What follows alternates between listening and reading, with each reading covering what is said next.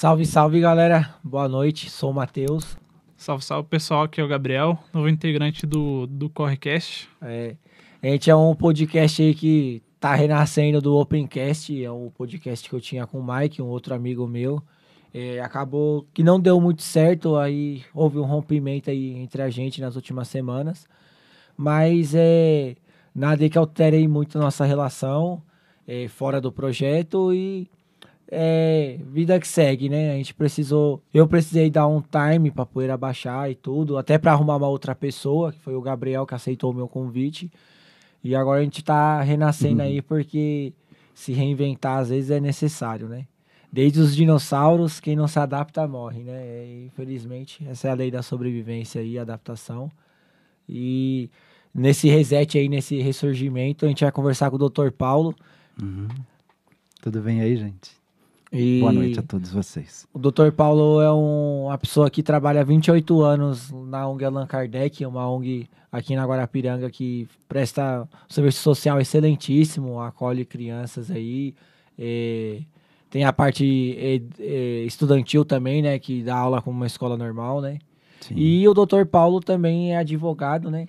E eu acho muito legal porque é, tem um lado trabalhista vem no empregado, mas tem o lado do empresário também, né? E eu acho que é uma pessoa que tem a distinção, porque pelo que eu tenho conhecimento, você já defendeu os dois lados da moeda, né? Então, Exatamente. eu acho que vai ter um papo bem rico e bem construtivo.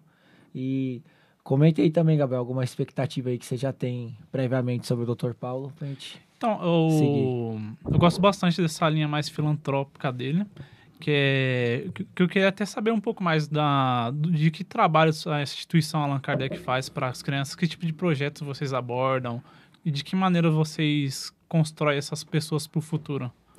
Então eu vou fazer assim, eu vou preferir fazer um, uma certa retrospectiva, resumindo um pouco de tudo aquilo que já aconteceu, né?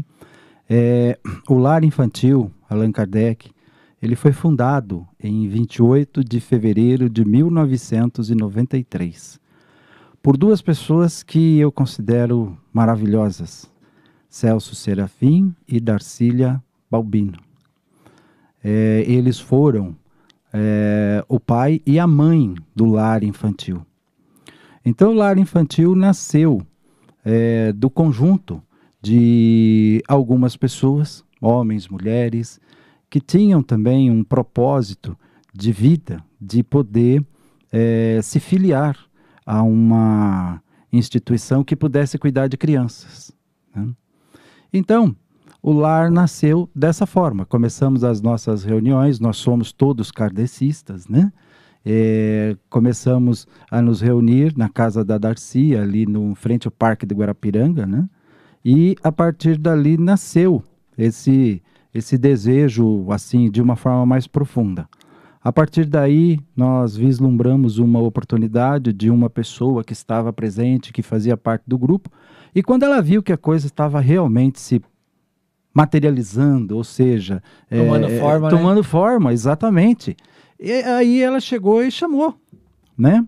Uh, o, o, o, o, Celso, a Darcy, né, e entre outros fundadores, e falou: Olha, eu tenho aqui um local onde a gente imaginava. Meu marido é falecido, mas ele queria muito trabalhar com crianças. Então ele fez uma casa e está aqui fechada, está aqui pronto. Se servir para vocês, vocês podem começar o trabalho. Nossa, nós saímos correndo que nem uns desesperados, fomos para lá, a casa zeradinha, nunca tinha sido usada. Bom que o projeto já começou com uma benção. Já. Exatamente. olha, acho que 15 dias depois chegava a primeira família do lar, porque o lar era um abrigo.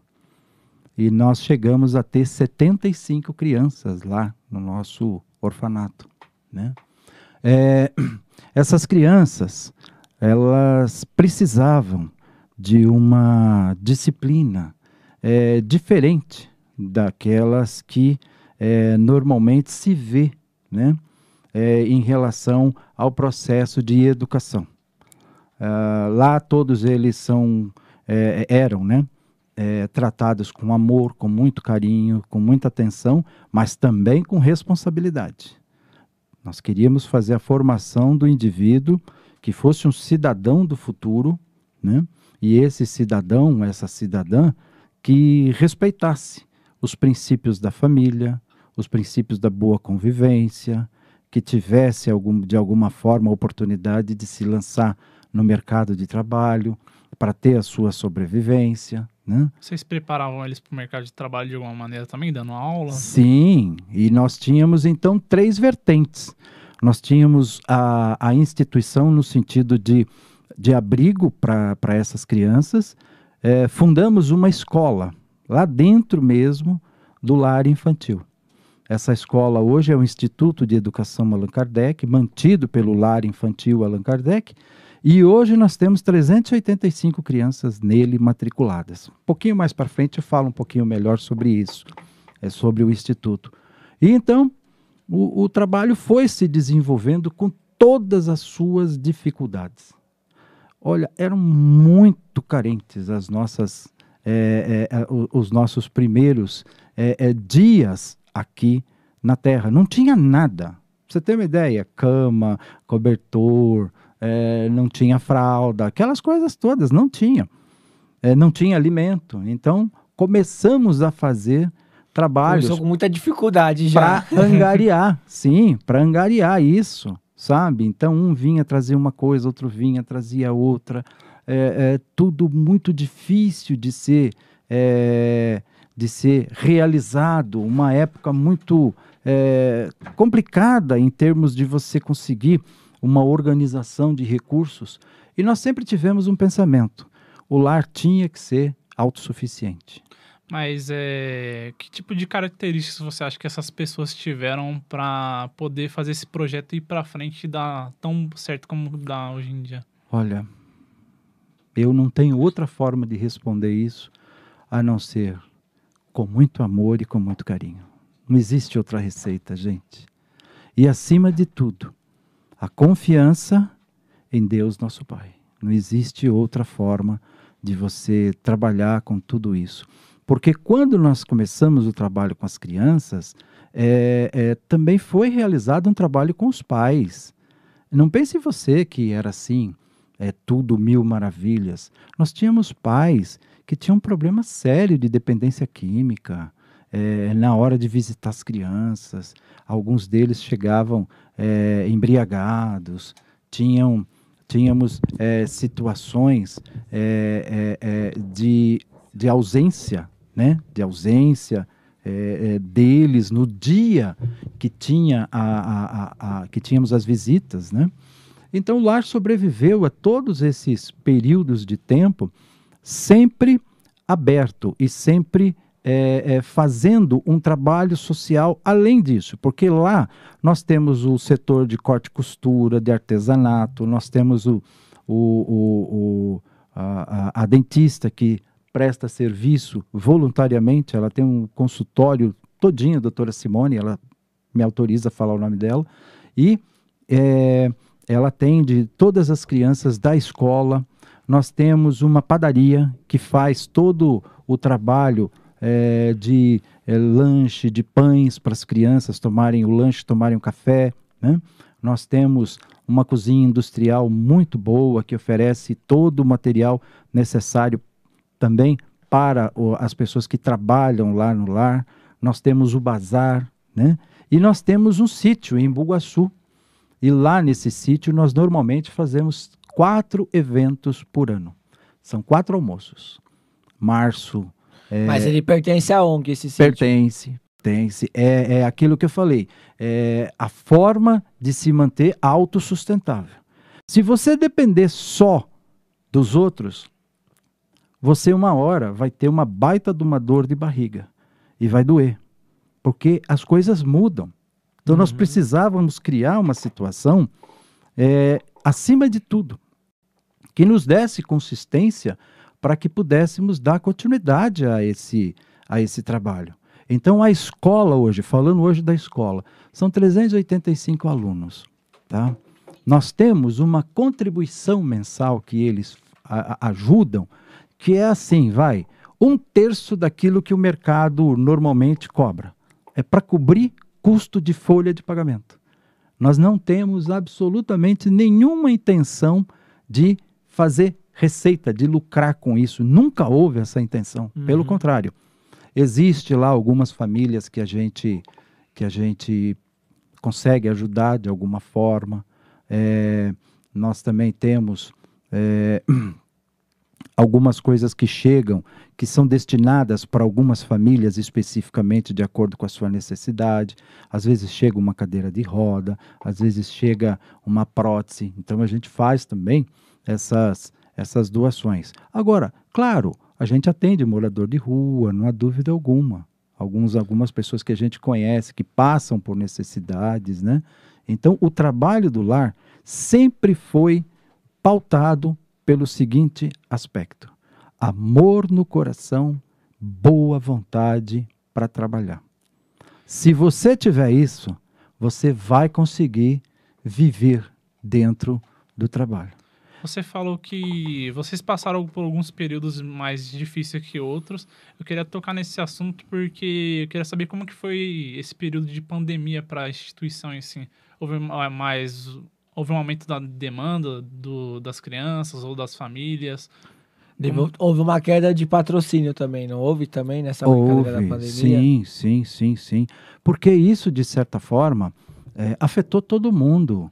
E todo mundo ficou meio assim, ainda meio, é, é, meio perdido dentro desse universo que seria, digamos assim, uh, desculpa usar o termo, uma péssima novidade, mas não deixou de ser uma novidade para todos que também tiveram que se reinventar, se autoanalisar, para ver de que forma queriam é, trabalhar dali para frente, doravante, né? Porque é, tudo era como um, novo. Um novo desafio, né? A, a, a manter a, a, casa, o lar, Sim. em meio Nós, nós tivemos ali, né? olha, abril e maio, principalmente, do abril, maio e junho de 2020.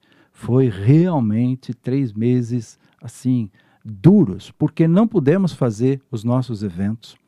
Tivemos que fechar a escola, tivemos que fechar o bazar, que são aonde a gente trabalha com algum nível de renda que entra, né, para a própria instituição. E ficou congelado. Ficou, ficou. A, a, a, as pessoas não saíam de dentro de casa corretamente, né? E nós também dispensamos todo mundo para ficar em casa, para não ter contato, para para ficar é, é, é, dentro do celular, para é, fazer ali a, o, tomar os seus cuidados, né? Enfim, toda aquela orientação técnica passada é, pelos governos, pela Prefeitura de São Paulo, foram integralmente adotadas lá no lar infantil. Inclusive as nossas reuniões, as nossas reuniões que tínhamos lá na, no, no, no, no lar, porque o lar também tem o seu, o seu aspecto religioso. Não que nós ensinemos religião para as crianças, né? Não, não temos a, a, essa pretensão porque entendemos que cada um tem a sua, cada um vai se espelhar de alguma forma em alguma convicção, em alguma crença que lhe seja útil, que lhe seja favorável, acima de tudo respeitando muito a religião dos pais. O que nós chamamos de religião é o amor. O amor, um dia, quando ele estiver no coração de todos, não vai existir essa religião, aquela religião. A religião vai ser um comportamento, vai ser uma conduta, vai ser aquilo que cada um faz, né, para si e para o seu semelhante. Não vai ter é, um nome, uma agregação, é, uma congregação. Não, porque o que te define como cristão não é a igreja que você entra ou o culto que você vai. São suas atitudes. Com né? certeza. Acima de tudo, atitudes. Amar né? os outros como assim mesmo. Exatamente. Faça ao seu semelhante o que você gostaria que te fosse feito. Puxa vida, se todo mundo cumprisse isso, mas nós daríamos um salto, mas tão grande aqui na Terra, é inimaginável. Mas a gente está caminhando para isso, né? Então nós tínhamos quarta-feira às 17 e às 20 horas, quinta-feira às 17 horas, sextas-feiras às 20 horas e sábado às 16 horas. Todos esses dias tem os nossos encontros lá, né?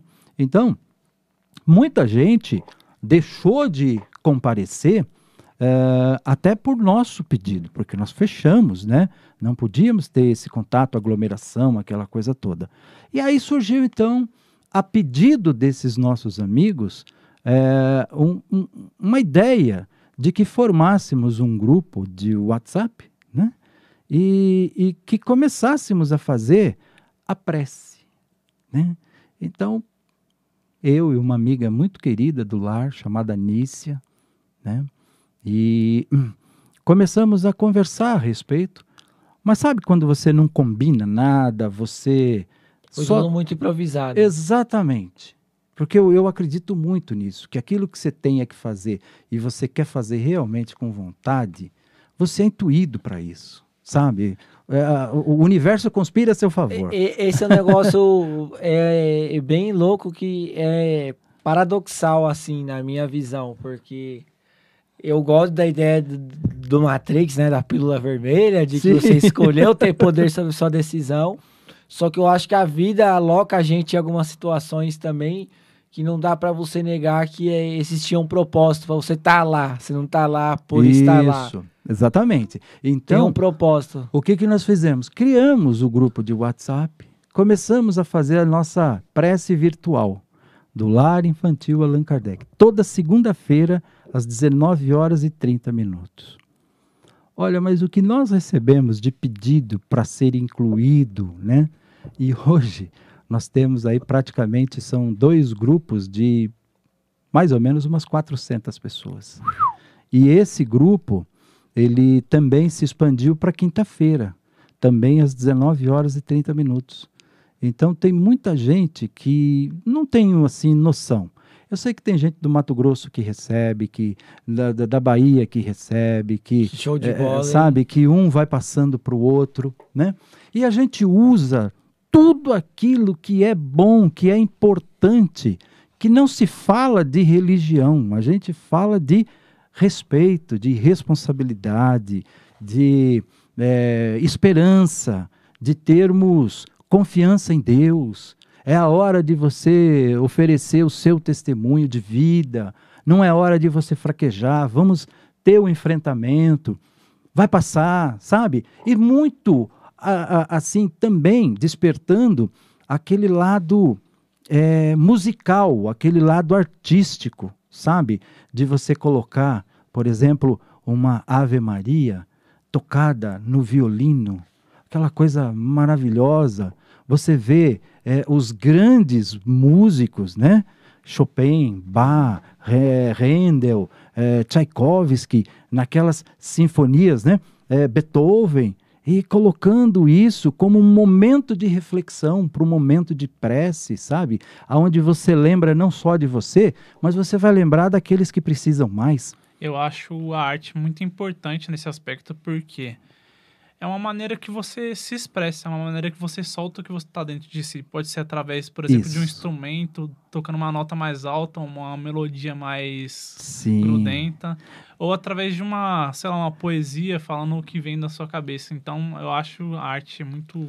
Olha, nós tivemos, eh, eu me, que eu me lembro assim, Gabriel, é, Fernando Pessoa falando de é, declamando uma poesia. Eu me lembro de um vídeo de uns passarinhos cantando. Ele também é um artista, cara, um artista da natureza, sabe? Uma coisa muito linda, assim, que toca o coração, toca a alma. E isso é, é, também envolvendo determinados assuntos que são assuntos assim, é, é, de certa forma até delicados, mas que a gente precisa olhar também com amor, com carinho, com respeito, com a inclusão, sem julgamentos, sabe? Então, foi assim uma coisa muito positiva, muito boa, e isso está em andamento até hoje, né? Que nem ontem, ontem nós tivemos, né?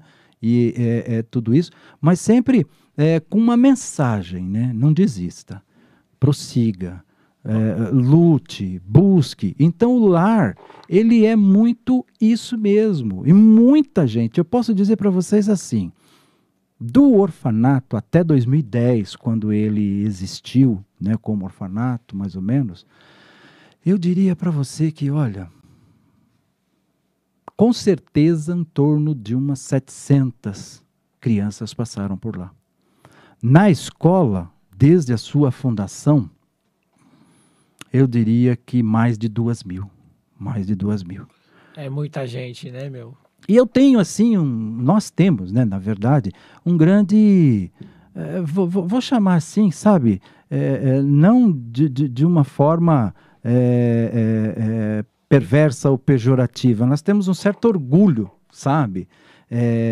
De ex-alunos que nós temos lá. Pô, tem gerente da Caixa Econômica, tem gerente do Banco do Brasil trabalhando lá em Brasília. Eu tenho psicopedagoga, eu tenho assistente social, tem. Foi tudo aluno. Tudo aluno lá do Allan Kardec. Tem uma moça que ela é uma, ela é uma Barbie, sabe? Aonde que ela trabalha? Ela trabalha numa empresa de seguros. E nesse, nessa empresa de seguros, ela é que vai no cliente. Não é o cliente que vai, ela vai visitar o cliente. E todos os clientes internacionais. Ela fala um inglês lindíssimo, assim, com. Nossa, você fica, você para para ouvir ela falar. Ela não fala, eu brinco com ela, eu falo, você declama, sabe? Mas eu acho que é, esse é um dos prazeres do, do professor, da pessoa que se propõe a transformar vidas. Você vê que seu trabalho ali foi efetivo e conseguiu mudar uma realidade para algo que às vezes iria para um caminho até pior e foi para um caminho de excelência. Nós fornecemos, sim, bolsa de estudos, tá? Para a família que comprovadamente é, tenha uma situação de dificuldade. A gente pensa muito na inclusão social. É claro que a gente tem que fazer aquele acordo, né? Que é o mínimo. Olha, vamos gerar uma oportunidade, mas você vai também gerar da sua parte um compromisso. Né? Então, qual é o compromisso? É o acompanhamento, é, é a hora mais difícil da gente estar tá ali, estar tá junto. Nós não podemos discutir, brigar. O propósito que nós temos também é o mesmo. Então, a escola ela é diferente no seu aspecto é, em termos de funcionamento, em termos assim é, de procedimentos, a escola ela é tida como uma escola particular, mas ela não difere em termos de legislação de nada que existe da prefeitura e do estado, tá? Tudo é a mesma legislação, tudo é igual. Agora, aonde é que está a diferença? Lá, professor é professor, aluno é aluno tem uma direção, uma coordenação pedagógica muito próxima dos dois e com uma base muito bem é, fundamentada. Inclusive, estamos fazendo inclusão social é, de crianças com deficiência física, ou seja, com necessidades especiais. A gente não fala mais deficiência física, são portadores de necessidades especiais. Né? Então, já temos isso pelo menos uns 10 alunos lá nessa situação. E as mães diziam: Eu não consegui encontrar em lugar nenhum essa porta aberta que vocês estão abrindo para mim. E isso tem nos dado assim uma, uma alegria muito grande, principalmente para mim, sabe? Principalmente para mim. Então, a escola tem um regimento interno que é bastante rigoroso, rigoroso. Eu sempre digo, aluno que não gosta de estudar, vai sofrer aqui. Porque aqui a gente pega firme mesmo. Aqui é uma escola. Aqui, falo para as mães, aqui não é uma passarela. Aqui você pode orientar sua filha e tudo mais, mas aqui a gente não está fazendo desfile de moda, né? As crianças todas cheias de é, é, é, de, de, de, maquiagem, aquelas coisas, né? Tem uniforme, sabe? Não pode querer desvirtuar o uniforme. Em compensação, quando a gente também vê o lado da criança, e sempre vemos isso com grandes olhos, nós também procuramos interceder. Quando vê, porque você a, a, lá, a criança normalmente ela entra com quatro anos de idade no jardim 1 e ela vai até o nono ano. Então você veja, são nove anos com mais dois, são onze. A criança está no quinto, no sexto ano, você já conhece ela de trás para frente. Você já conhece a família, você já sabe como é que ela está integrada, completamente integrada. Então o professor consegue dar aula, o professor lá consegue é, aplicar né, a, a, a, o trabalho que ele vai lá para fazer. Então, os professores têm uma satisfação de trabalhar lá. Os professores falam: olha, gente, isso aqui não existe. Eu nunca consegui, sempre pensei em alguma coisa como educação. Eu pensei mais ou menos igual aqui. E aqui eu encontrei, eu pensei que não existisse. É que Sabe? Dá muito entusiasmo, E né? existe. É que Poxa. existe, como tem essa proximidade com a criança, os, os professores acabam tendo uma educação mais efetiva porque eles sabem como tratar cada aluno de maneira dif- diferenciada. Por exemplo, o João, eu sei que se- se eu fizer isso, ele vai, ele vai ter um rendimento melhor. Ou, sei lá, Miguel, se eu fizer desse jeito, ele vai conseguir a- aprender desse jeito. Sim. Então, acho que essa proximidade Isso. tem muito a ganhar. E, e outra, nós deixamos bem claro para os professores, né? Foi professor, olha, você não vai ter uma classe só de anjos. Não existe essa classe aqui. Não tem. Você vai ter os, os melhores, você vai ter aqueles que. Até os é, meninos é, Pimentinha. Exato. E não é porque é pimentinha que ele não tem capacidade. Pelo contrário, nós temos que incentivar todos. Eu sempre falo assim, ó, corrige, inclui. Corrige, inclui. Isso tem que existir sempre. Então nós temos um regimento interno bastante disciplinador, bastante rígido, né? Em alguns momentos existem pais que é, é, é, digamos assim, acha que a gente está pegando muito pesado, mas, gente, aonde não existe disciplina, você não consegue montar um trabalho sério. Uhum. Então eu falo para os pais, pais, confiem naquilo que a gente está fazendo, deem as mãos até nós, para que a gente possa também fazer esse processo de transformação. Né? Ah, mas meu filho, meu filho, você tem que entender que o meu filho é um líder, né? Ah, não, tudo bem, que ótimo, ele tem características de líder, excelente. Agora, que líder que ele quer ser? Né? Que líder que ele quer ser? Ele quer ser Temido, respeitado. exato. Mussolini foi um grande líder, Hitler foi um grande líder. Agora, numa outra vertente, você tem Mikhail Gorbachev, foi um grande líder. Poxa, ele não co- conseguiu né, fazer uma, uma aliança com os Estados Unidos que jamais se pensou nisso, e depois disso já veio derrubando o muro de Berlim e toda aquela mudança na Europa Oriental, na Europa Ocidental, e acabamos tirando aquela cortina de ferro, sabe? Isso é, tudo com a diplomacia, né? Aí você tem Nelson Mandela, um grande líder para a humanidade, Gandhi, um grande líder. Que líder que você quer ser? Que líder que você quer, pra, quer, quer que ele seja, né? Então, é, tudo isso faz parte do processo de educação. Educação, gente, é aquilo que está escrito em muitos lugares, tá? Mas é, é, eu acho que tem pouca gente procurando realmente a essência disso. Educar é plantar com sabedoria e colher com paciência. É, entrando num, num assunto um pouco mais diferente do, do Instituto, eu queria falar um pouco mais sobre você em si, sobre as suas atividades, como é que é o seu dia a dia. Só que eu vou ter que dar uma puxadinha agora, desculpa, Sim. antes de seguir, mas tem um sisteminha que é a luz da verdade, que se acendeu ali, né? Aham. E aquela luz indica que houve pergunta no chat. Quem Certo. tá assistindo a gente tem pergunta pro senhor. Aham. Aí vamos dar uma atenção pra isso, aí a gente já, Tá, aí você já tá, segue a gente retoma, você, claro, tá bom? legal, Tranquilo. Legal. Você lê aí a pergunta, Calango? Bom, vamos lá. Boa noite, pessoal. Eu sou o Calango, do Do Correcast. Estou aqui atrás das câmeras. É, queria pedir desculpas aí em relação ao buffer que vocês estão enfrentando aí. Mas vamos lá. É, tem muita gente dando os parabéns pela volta do programa e, e também parabéns ao, ao, ao Sérgio.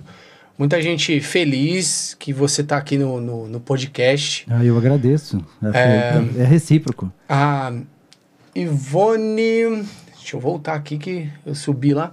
A Ivone Araújo. Ela perguntou assim: ó, Como você se sente sendo. é, como você se sente, Sérgio, como sucessor do Celso Serafim nos trabalhos à frente da instituição de educação Allan Kardec? Essa foi a pergunta da Ivone Araújo. Beleza? Ivone, obrigado pela pergunta, querida. Boa noite para você. Olha, eu sempre disse que é, existem pessoas que deixam um caminho bastante iluminado. E o Celso foi uma dessas pessoas. Eu posso dizer para você que conheço o Celso há 30 anos, inclusive agora, no dia 28 de setembro, é o quarto ano de aniversário da partida dele aqui da Terra. Né? E Celso foi com certeza o meu maior amigo, a pessoa que eu, quem eu mais aprendi, se é que eu pude aprender alguma coisa com ele. Né? Então, ser sucessor do Celso, eu não vou dizer para você que é muito difícil, eu vou dizer para você que é quase impossível. Eu não sei se haveria no mundo alguém para poder substituir tamanha firmeza, tamanha força, tamanho desprendimento, uma vida completamente vivida para o trabalho, o trabalho do lar. Né? Esse sempre foi o propósito dele. Uma pessoa muito preparada. E, e, e como é que eu me sinto? Eu me sinto feliz por uma razão, porque o caminho que ele deixou é muito iluminado. Eu só preciso caminhar. Eu só preciso dar continuidade. Ele deixou tudo pronto. Eu só preciso conduzir o lar com os pés no chão, de uma forma bastante simples, como ele sempre disse, né? Ouça tudo, fale muito pouco, é, observe muito, né? E passe pelo crivo da sua consciência. No último ano que ele estava já bastante debilitado, nós conversávamos pelo menos uma vez por semana. Ele nunca me disse, faça isso ou faça aquilo. Isso aqui tem que ser desse jeito ou isso aqui tem que ser do jeito dele.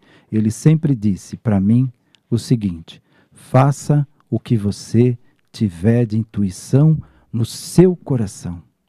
Faça a sua prece todos os dias, peça para Deus a intuição e você a terá. Ele nunca me impôs nada em termos de fazer desse jeito ou fazer de outro jeito. Ele sempre me disse: faça do seu jeito, né? E faça, por favor, procure fazer bem feito. Teve uma vez que nós estávamos conversando e lá atrás, bem lá atrás, o lar devia ter uns dois anos de vida, três anos talvez, né? E nós estávamos conversando e ele pegou um papel, inclusive da CMTC, que ele trabalhava lá na CMTC, e ele escreveu uma coisa para mim que eu guardei assim para sempre, é realmente para sempre, né? Ele disse assim: "Tem cuidado de ti mesmo e da doutrina, porque fazendo essas coisas salvarás a ti mesmo e a todos aqueles que te ouvem. Sofre, pois, comigo as aflições como bom soldado de Jesus Cristo. Eu tenho procurado, Ivone, fazer o meu melhor. Só que o meu melhor é muito distante daquilo que ele fez. Por isso, eu não faço comparação, porque qualquer comparação seria muito injusta, principalmente comigo, porque eu nunca vou alcançar o que ele conseguiu alcançar aqui na terra. E nós somos assim é, respeitosos de um para com o outro. Ele sabia qual era a missão que ele tinha e eu sei qual é a missão que eu tenho agora. A dele é maior, a minha é menor, mas a gente procura dar todo o nível de importância que ela tem. Eu espero ter respondido a sua pergunta. Show. Caranguinho, tem mais alguma pergunta? Tá de boa? Tem. tem. Não, na verdade nem, nem não, na verdade nem tem pergunta, mas a Roberta Bruneto, é, Roberta Bruneto, ela, ela falou aqui, reuniões com citações de, de Lispector uh, a Pequeno Príncipe.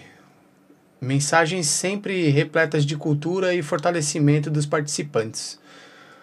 Uh, o Wellington acabou de entrar, ele mandou aqui, ó, boa noite, excelente podcast. Gabriel Lindão, estão indo bem. É o que está pensando. É isso aí. É isso. É, e tem o pessoal aqui, o, o Márcio Antunes entrou, falou do, do Dr. Paulo, um excelente profissional e também um homem abençoado por se dedicar tão bravamente com as crianças do lar?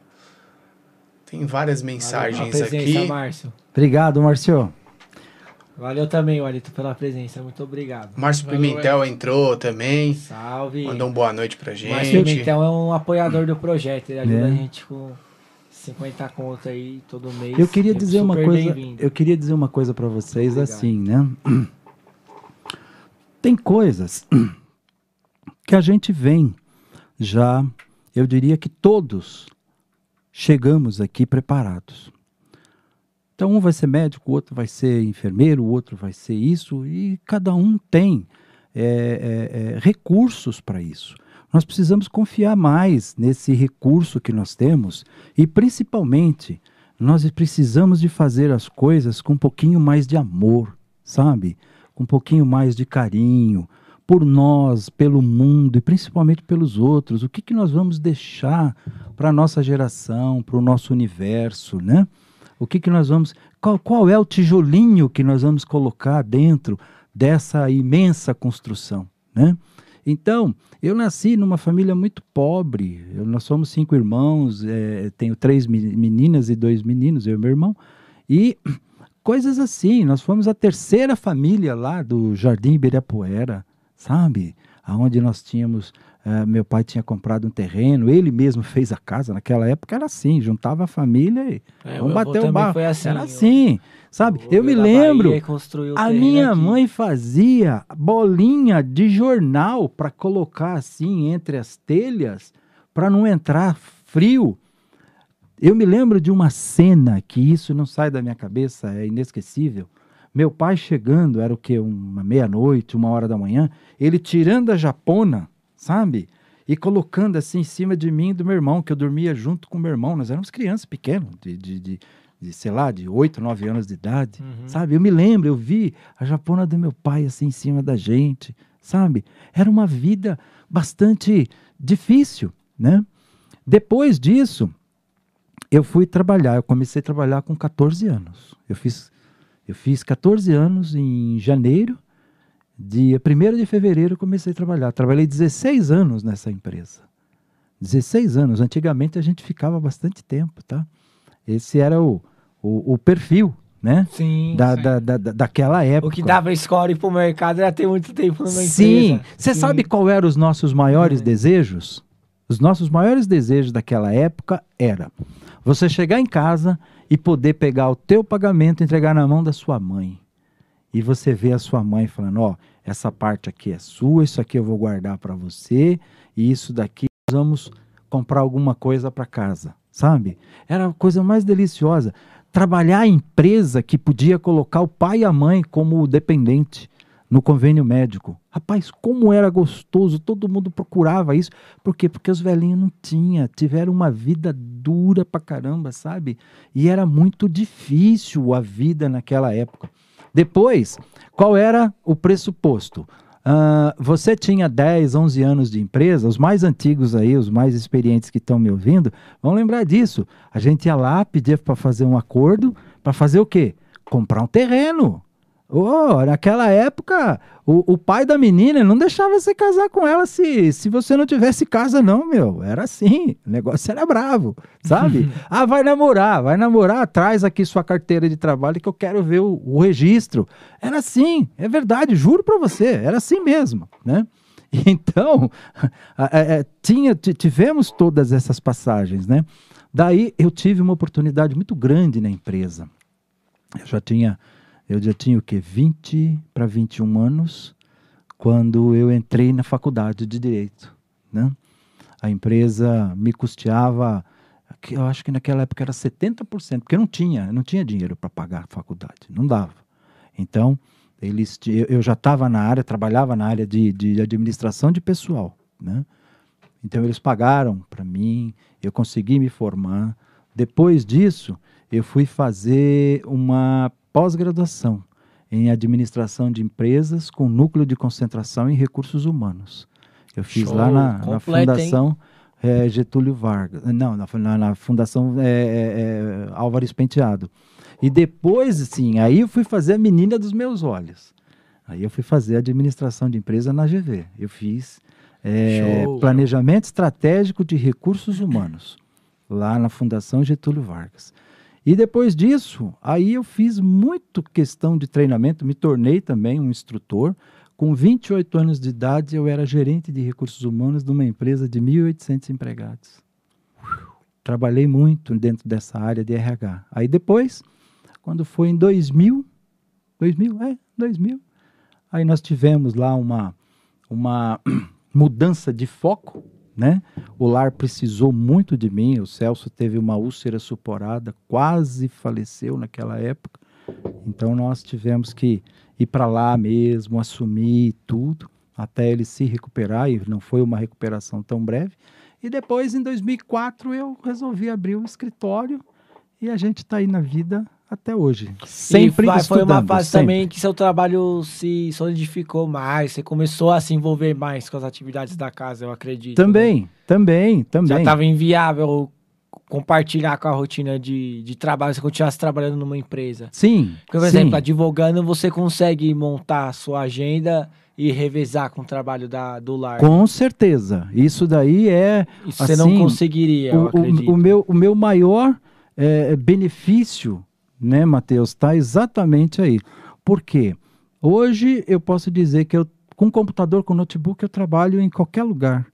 Porque eh, você tem acesso a tudo, você tem as informações, você também tem o seu banco de dados, né? Eu, eu tenho o meu banco de dados, as ações todas estão, né? Todas elas, né? Em pastas, enfim, tem backup disso, para onde vou, levo. Então, você tem essa flexibilidade. Mas o nível de exigência cresceu muito também.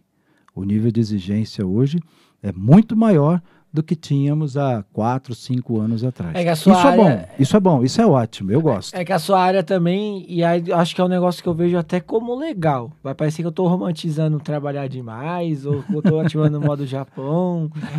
é, e vamos trabalhar até morrer. Não, não é isso, mas eu vejo muito é, que é na zona de conforto que um sonho morre, né? E aí, por que eu tô fazendo esse adendo?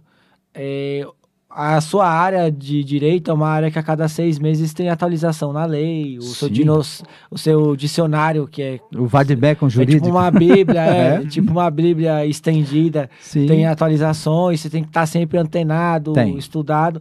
Então, é uma coisa que te força a não ficar estagnado. Você nunca fica obsoleto, você está sempre Exemplo, se atualizando, e isso é muito bom. exemplo que eu vou dar para vocês. Agora, com, com, com essa pandemia, vocês imaginam, né? É, tivemos duas medidas provisórias do governo federal falando da, da, da a, a questão da redução de salário, redução de jornada. a suspeição, a- Então, de gente, contrato, isso daí saiu na imprensa, foi publicado no Diário Oficial, a mídia começou a, a, a, a, divulgar. Você pode ter certeza, no dia seguinte já tem cliente buscando informação, buscando resposta do que ele tem que fazer, como é que faz, como é que não faz, Como que pode, que não funciona. pode. Então, Sobre, sobre essas medidas provisórias, eu tomei um golpe de uma empresa que eu fui assaltado no ingresso, porque o Bolsonaro fez uma medida provisória que na área de eventos vocês não tinham que dar estorno. Puxa vida. Fiquei sem meu dinheiro até hoje e é isso. Não, não, não. Se tem. Quantos Bolsonaro? Se Foram tem uns 200 Bolsonaros. Ah, mas tem o Código de Defesa do Consumidor, né? Que está aí. Não, mas bem, a medida bem não, atuante. eles não são obrigados. Não não são não são obrigados. Puxa Eu queria vida, ter um né? advogado pra poder. Você pode advogar pra discutir, mim. discutir isso, claro. Toda, toda controvérsia merece ser é, Aí você paga esclarecida, né? 200 conto no processo para recuperar 200 conto. É tipo isso. A- a- a- aí tem uma outra situação, tá? É, quando nós estávamos no lar, nós achamos também que tínhamos que dar oportunidade também para algumas novas crianças. Então, é, nós adotamos. Nós adotamos oito crianças que moram conosco, são cuidadas por nós, e dessas oito crianças, cinco são crianças especiais. É, eu tive a oportunidade de conhecer uma. É, o Samuel, né? É, no dia que eu fui com o Hugo lá. É, então cada um deles dentro da sua da sua dificuldade, vamos assim dizer, da sua limitação, né? E fazem os tratamentos, estão completamente inseridos dentro daquilo que existe, pode-se dizer, do mais adequado para eles. Muitos fizeram tratamentos aqui no Luci Montoro. A minha esposa Jaqueline sempre corre muito atrás, né? E, e, e, e assim, dentro de todo esse contexto, eu falo para todo mundo, gente, e agora eu tenho que fazer uma deferência a ela, sabe? É, não é porque ela está aqui presente conosco, mas é realmente a, a verdade. A minha parte, ela não é assim tão complicada, sabe? É, é, eu corro atrás das coisas, evidente, tem muitas coisas que dependem, eu que tenho que decidir se é hora que você fala sim, tem hora que você fala não. Nem sempre você agrada, nem sempre você está absolutamente 100% correto, a gente é, precisa. Impossível. impossível, né? Mas agora, educar, sabe? É você poder, é o que eu falo para os professores. Gente, você vai receber 20 crianças, são 20 filhos de Deus, para você poder falar diretamente no coração, na alma dessa criança, poder tirar dele, conduzi-lo aquilo que ele possa ter de melhor. Sabe, em termos de vida, em termos de descoberta de si próprio, uh, uh, atravessar assim, através da leitura dos livros, né? Uma coisa que é tão preciosa para o ser humano hoje, que é o autodidatismo, a pessoa que aprende olhando, que aprende vendo, que aprende lendo, sabe? Isso tudo é educação, é cultura. Então, poxa vida, educar não é brincadeira. Eu não falo de transformar, de mudar o outro, porque o outro só muda quando ele quiser. Sim. Não adianta você ter querer ter, ah, não, eu vou casar porque depois eu vou mudar a minha mulher ou vou mudar o meu marido. Olha, lê do engano. Você não vai mudar o outro. O outro só muda quando ele quiser mudar, tá?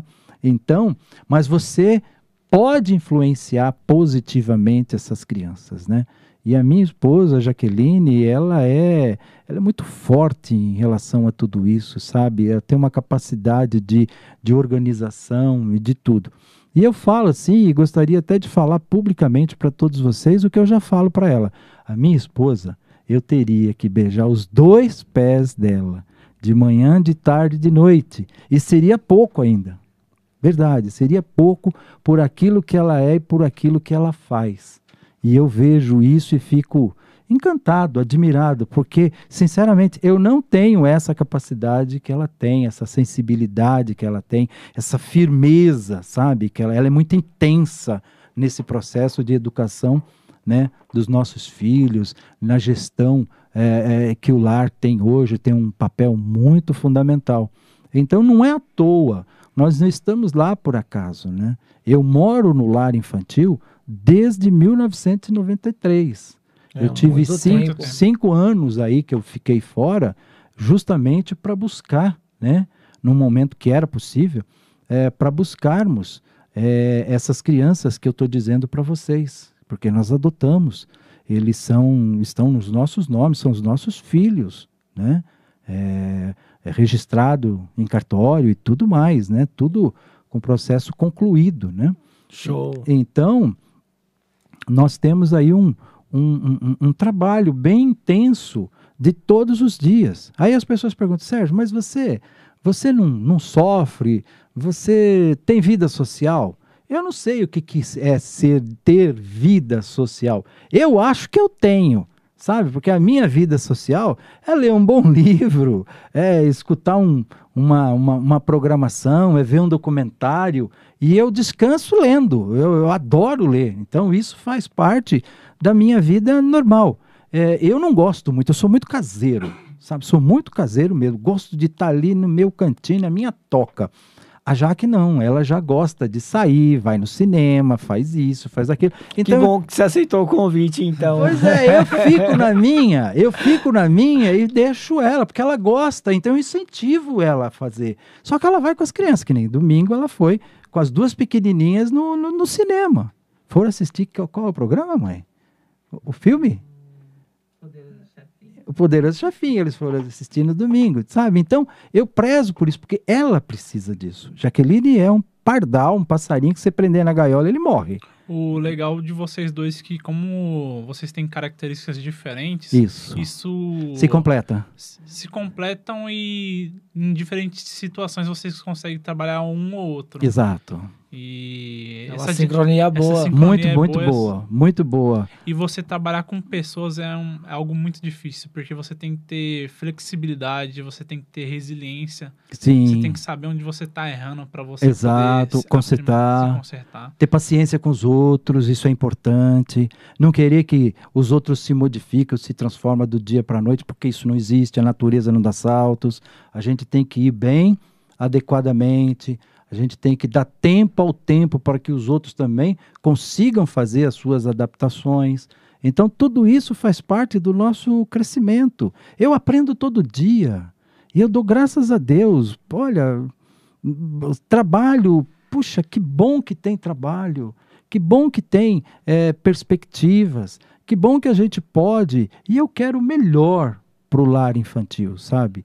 Então, eu, eu, eu não me canso, sabe? É, eu falo para mim mesmo, falo, enquanto eu estiver aqui e conseguir andar e conseguir pensar, vocês podem contar comigo, sabe? Eu estou aqui para isso mesmo. Não sei quanto tempo, não sei nem em que, em que momento, né?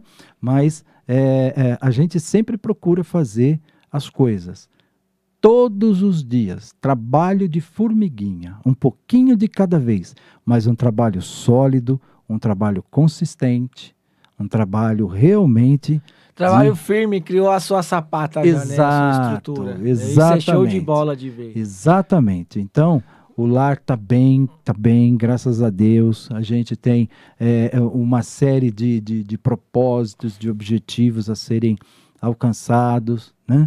E a gente caminha é, dentro da nossa possibilidade, né? Sempre com os pés no chão, mas sempre procurando é, fazer alguma coisa que possa trazer benefício, pro- pra- principalmente para as crianças. Eu fico muito preocupado com as pessoas que trabalham conosco, se elas estão satisfeitas, sabe?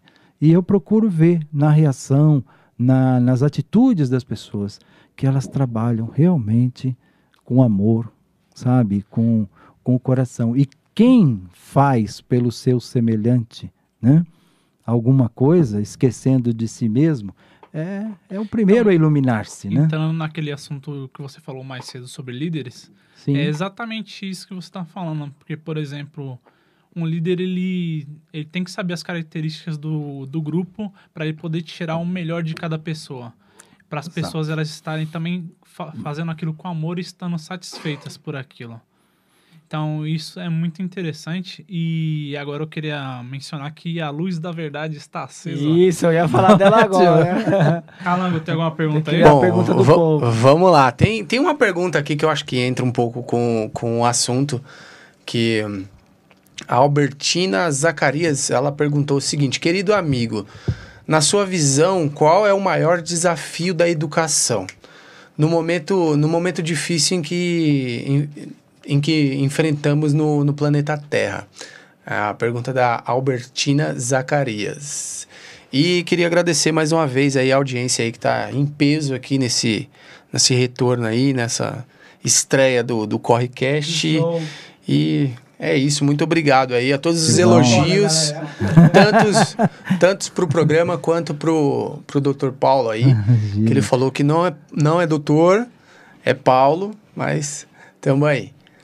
Eu agradeço. A Albertina Zacarias é uma é uma irmã muito querida do meu coração.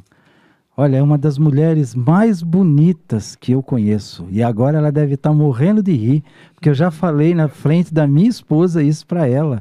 E ela sabe que o que eu tô falando Na é verdade, verdade. tá falando de novo. É verdade, ela sabe, eu sou fã-clube de fazendo- carteirinha da Albertina. Ele tá com o passe porque ele fez uma declaração pra mulher dele também hoje.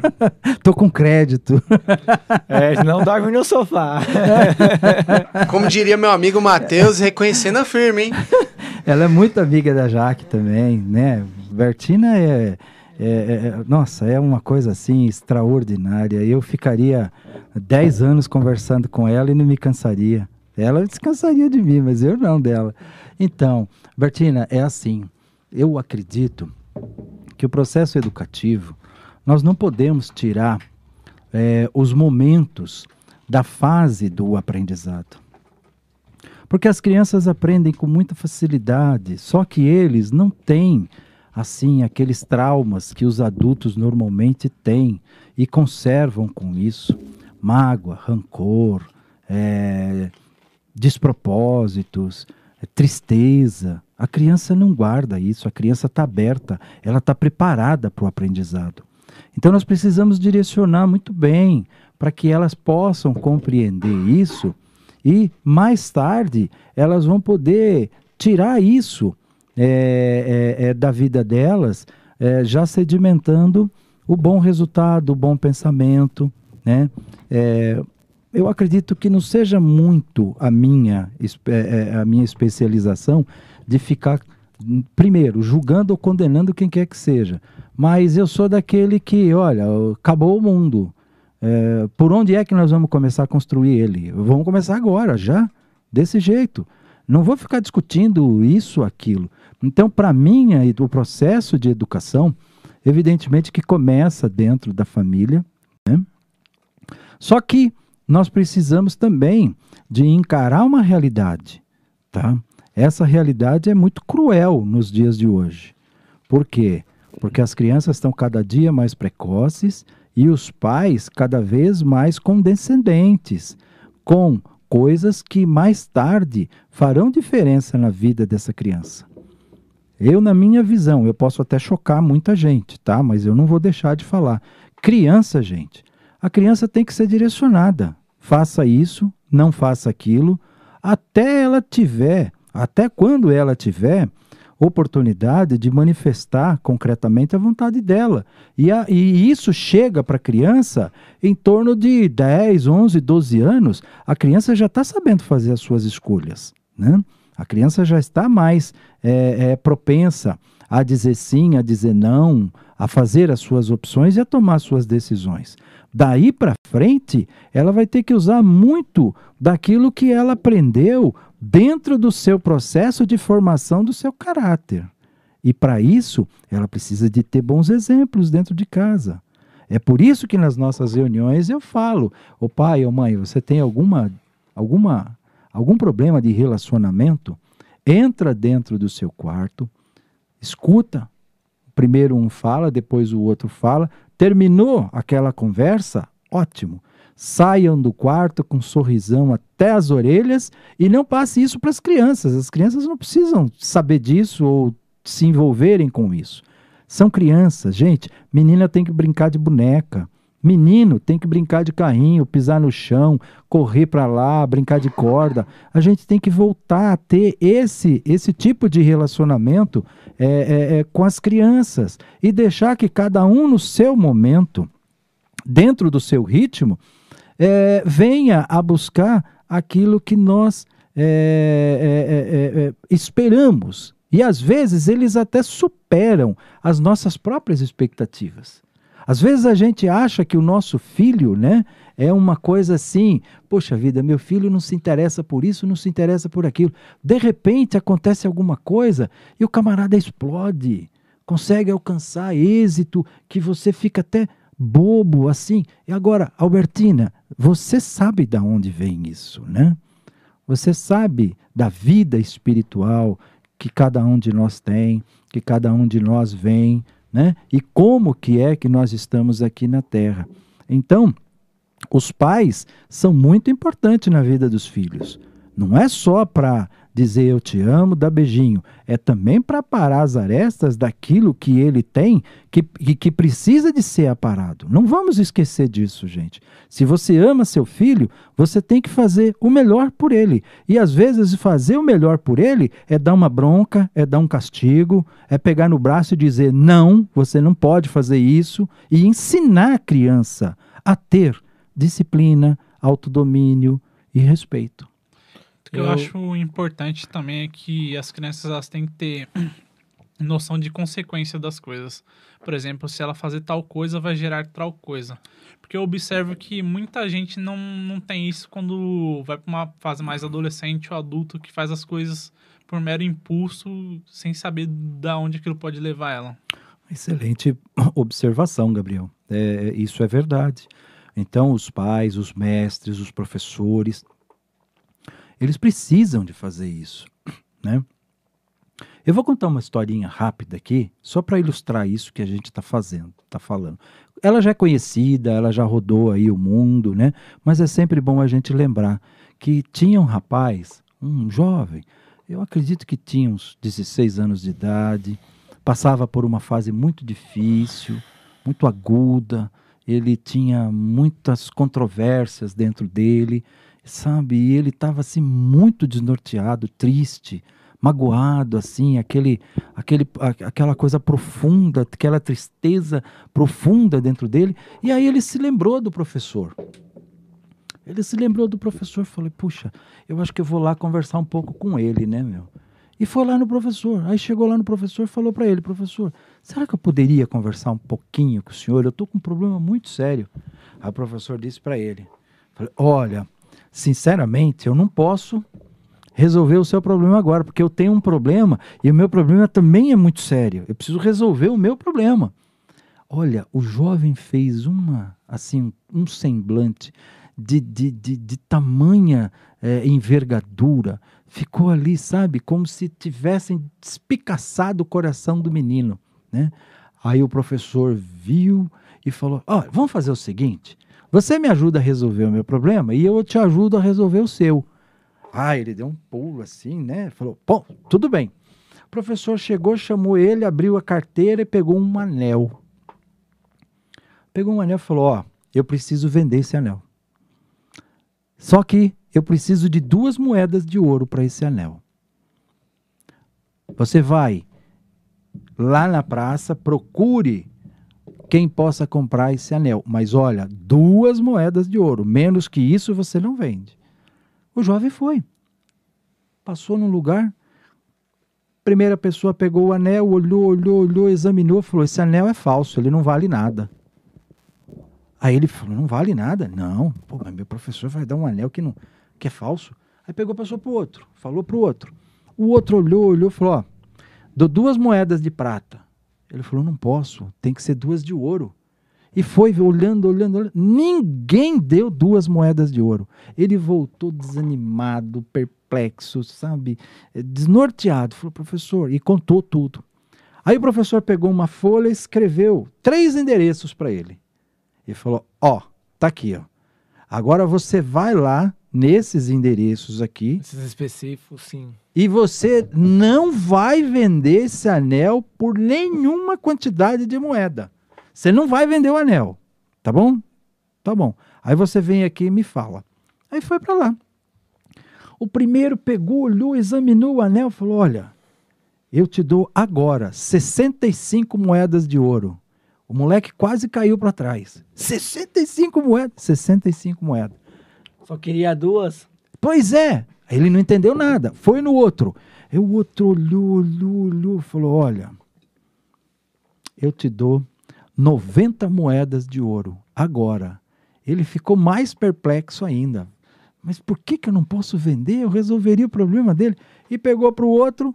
O outro olhou e falou: Olha eu só tenho 100 moedas de ouro. Se eu tivesse mais, eu te daria, porque vale.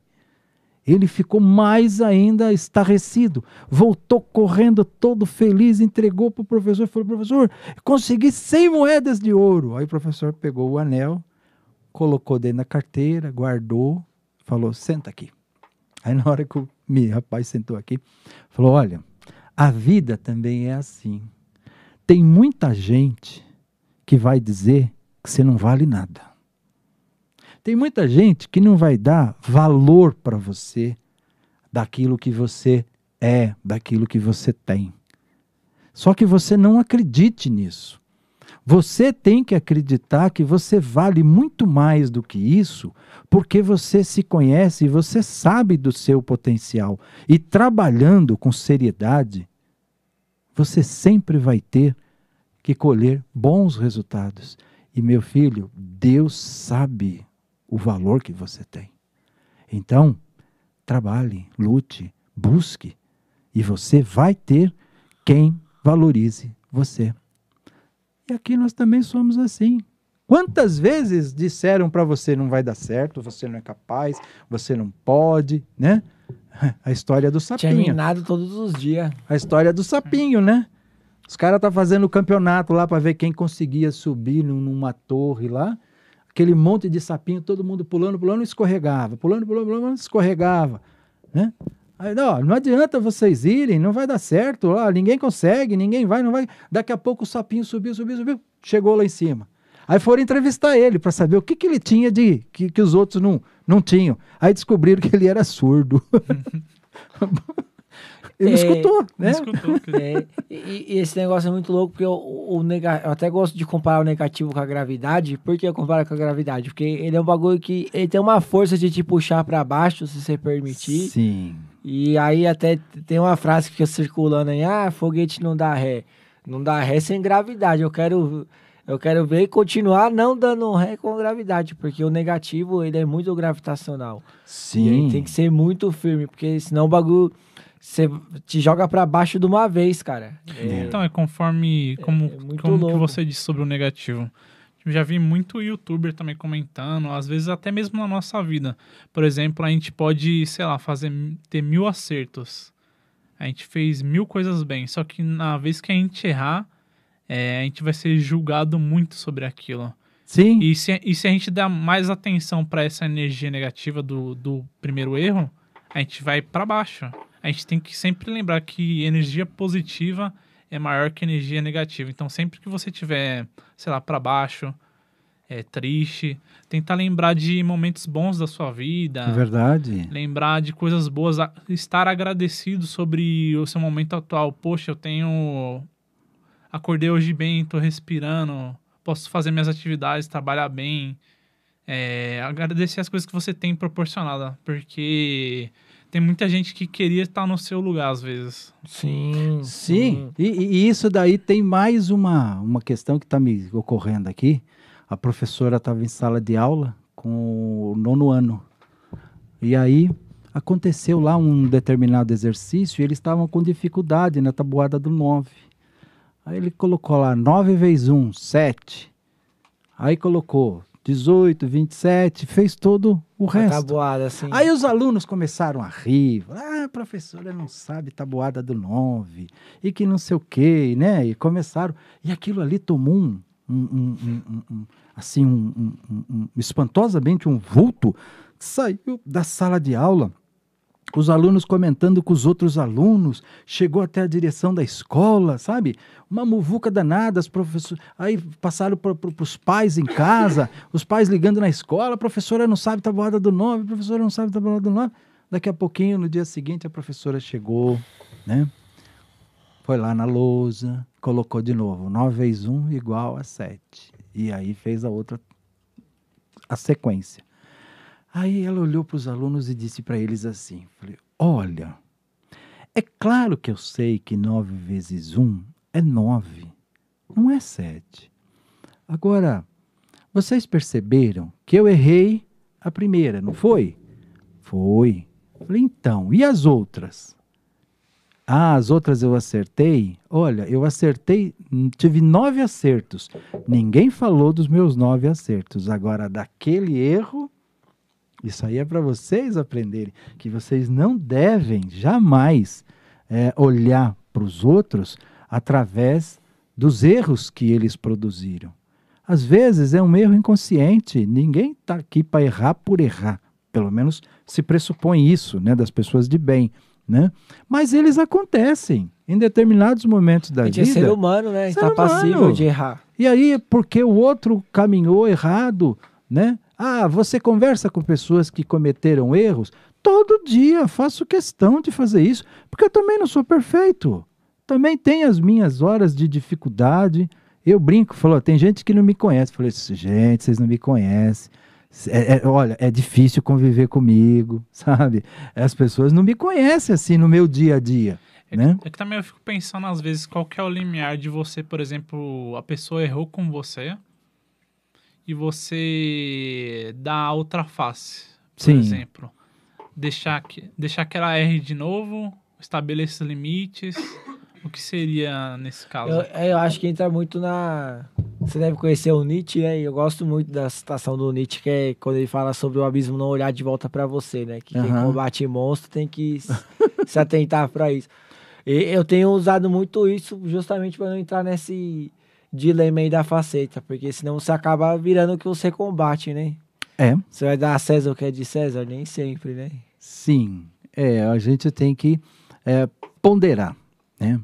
É, eu sempre digo, ah, qualquer discussão sem propósito é situação mais difícil de ser solucionada, sempre. É. Porque a discussão vai gerar justamente aquilo que ah, as pessoas às vezes falam e depois não tem como voltar atrás. Você já atingiu a susce- a suscetibilidade do outro. E palavras, às vezes, elas ferem mais do que um punhal. Elas ficam ali dentro de você e você fica ali ruminando aquilo matutando, ruminando aquilo, né? Não sai do seu pensamento, é aquilo às vezes passa anos, né? Então, eu sou daquela praia, né? Que a gente tem que viver é, fazendo os enfrentamentos, sim. Se você tiver que dizer sim, você diga. Se tiver que dizer não, você diga, né? Procure ser sempre educado, moderado com as pessoas nas suas decisões. Deixe claro, né? Qual é o seu limite, os seus propósitos, né? E depois disso, aí o outro também tem a sua responsabilidade. Porque você esclareceu, você ponderou, você pediu até desculpa, me perdoe. Ah, Não necessariamente que ele tenha que te perdoar, porque ele também é um ser humano, Uhum. né? Se ele te perdoar, ótimo. Vocês seguirão em frente como amigos. Se ele não te perdoar, deixa ele, a partir daí, tomar as próprias decisões e ser o que ele quer ser. Algum, O, o tempo é um, é um, eu acho que é um grande terapêutico também, né? Um, ele tem Fabuloso. um- é, e tem um poder de, de sarar feridas que eu acho muito sensacional e fazendo um link aí com esse lance que nós falando de polaridade, de faceta. Concordo, eu, eu acho que é um equilíbrio, porque, claro, não tô falando pra. Não tô também romantizando Namastê e ah, Aham. o mundo é, o, é um mar de rosas e é, eu vou postar minha trip, meu passeio no Instagram e tá tudo bem. Não, não, porque realmente a gente precisa dar uma atenção pra outra polaridade pra gente ver as injustiças do mundo, ver as Sim. coisas erradas, se revoltar, é, ficar indignado pra tentar resolver alguma situação. Mas é importante a gente estar alinhado mais à energia positiva. Positiva, claro. eu vou até falar uma situação. Teve um tempo atrás que eu coloquei o. Eu tenho um vídeo no meu canal que tá estourado, né? Talvez hoje já tenha batido 20 mil acessos. Olha um que beleza. Tô muito contente. Parabéns. Obrigado. E aí, tipo, eu fui comemorar e falando, né, que é fruto de trabalho duro, porque eu tô de kamikaze na internet, eu não sou famoso nem nada, é trampo duro. Se tá viral, é fruto de trabalho duro. E aí tem uma pessoa que falou, é, você só quer tapa nas costas e não sei o quê. E aí eu falei, é, realmente, é tudo o que eu queria, porque, gente, me minando, já tem um monte me minando todo dia, é, ou agindo com indiferença, ou desdenhando, ou já na ponta da língua para mandar eu fazer outra coisa, como se a pessoa soubesse o que eu, eu deveria fazer da minha vida.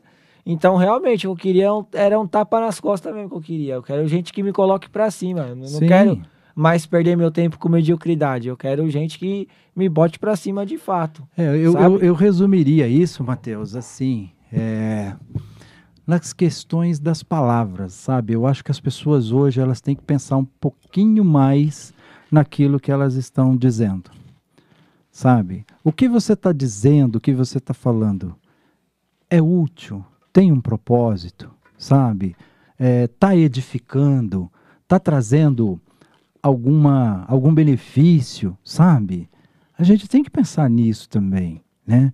Você está falando para a pessoa certa, porque às vezes você fala, fala, fala, mas ah, palavra ao vento, não, você não está falando para ninguém, né? E o tempo também, né? Você está falando no tempo certo, na hora certa para a pessoa, sabe? Então, é, palavras, né? Nós precisamos pensar naquilo que nós estamos é, é, é, realmente produzindo, sabe? É, porque essas palavras, de alguma forma, elas podem é, criar como elas podem destruir. Perguntaram uma Uhum. vez para um sábio chinês um, o que, que era a coisa mais importante do mundo. Ele falou a palavra que constrói, porque quando você usa a palavra cons- pra- pra- que constrói, você eh, cria bons propósitos, bons hábitos, você influencia positivamente, você eh, agrega valor, você constrói, né? Você elastece, né? A existência humana. Ótimo. E qual é a pior coisa do mundo? A palavra, porque a palavra também ela Destrói. mata, ela destrói, ela mata a esperança que vai no coração dos outros Machuca. Como é que nós vamos usar essa palavra? Como é que nós estamos usando, né? Eu falo sempre, eu chamo isso de más palestras, sabe? Quando você está fazendo as más palestras, que você está indicando coisas ou falando dos outros, né, de uma forma pejorativa, eu, se tiver presente, ou eu me retiro, eu vou dizer, olha, vamos falar positivamente das pessoas, Sim. porque eu sou tão sou tão é, é, é, é, crítico comigo mesmo nesse sentido, porque eu também me coloco num, num- num- alguém em aprendizado. Eu também não tenho minhas imperfeições, eu também tenho as minhas tendências que eu carrego, sabe? Então, como é que eu vou falar do outro se eu mesmo ainda não consigo fazer o que eu quero que o outro faça?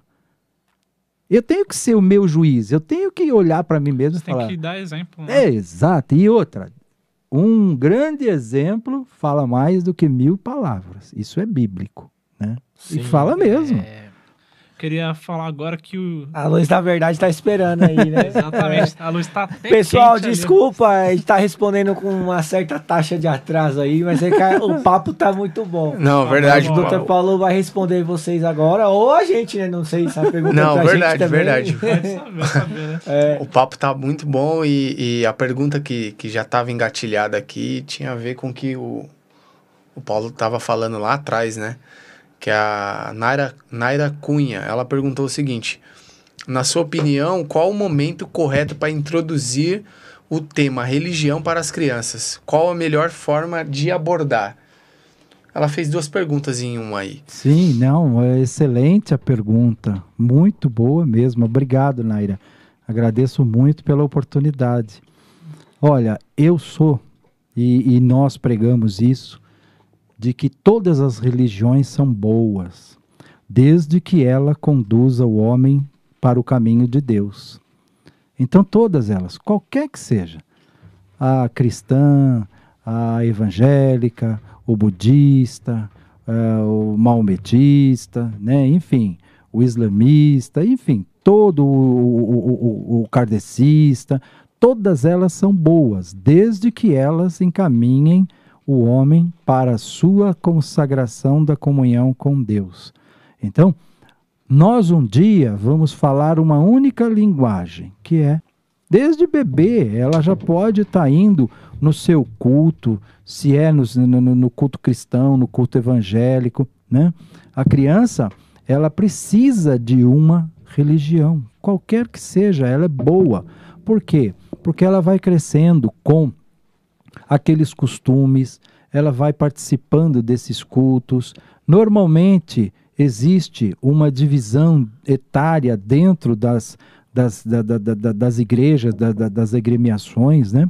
que dividem as crianças e elas vão passando de fases através do seu crescimento. Né?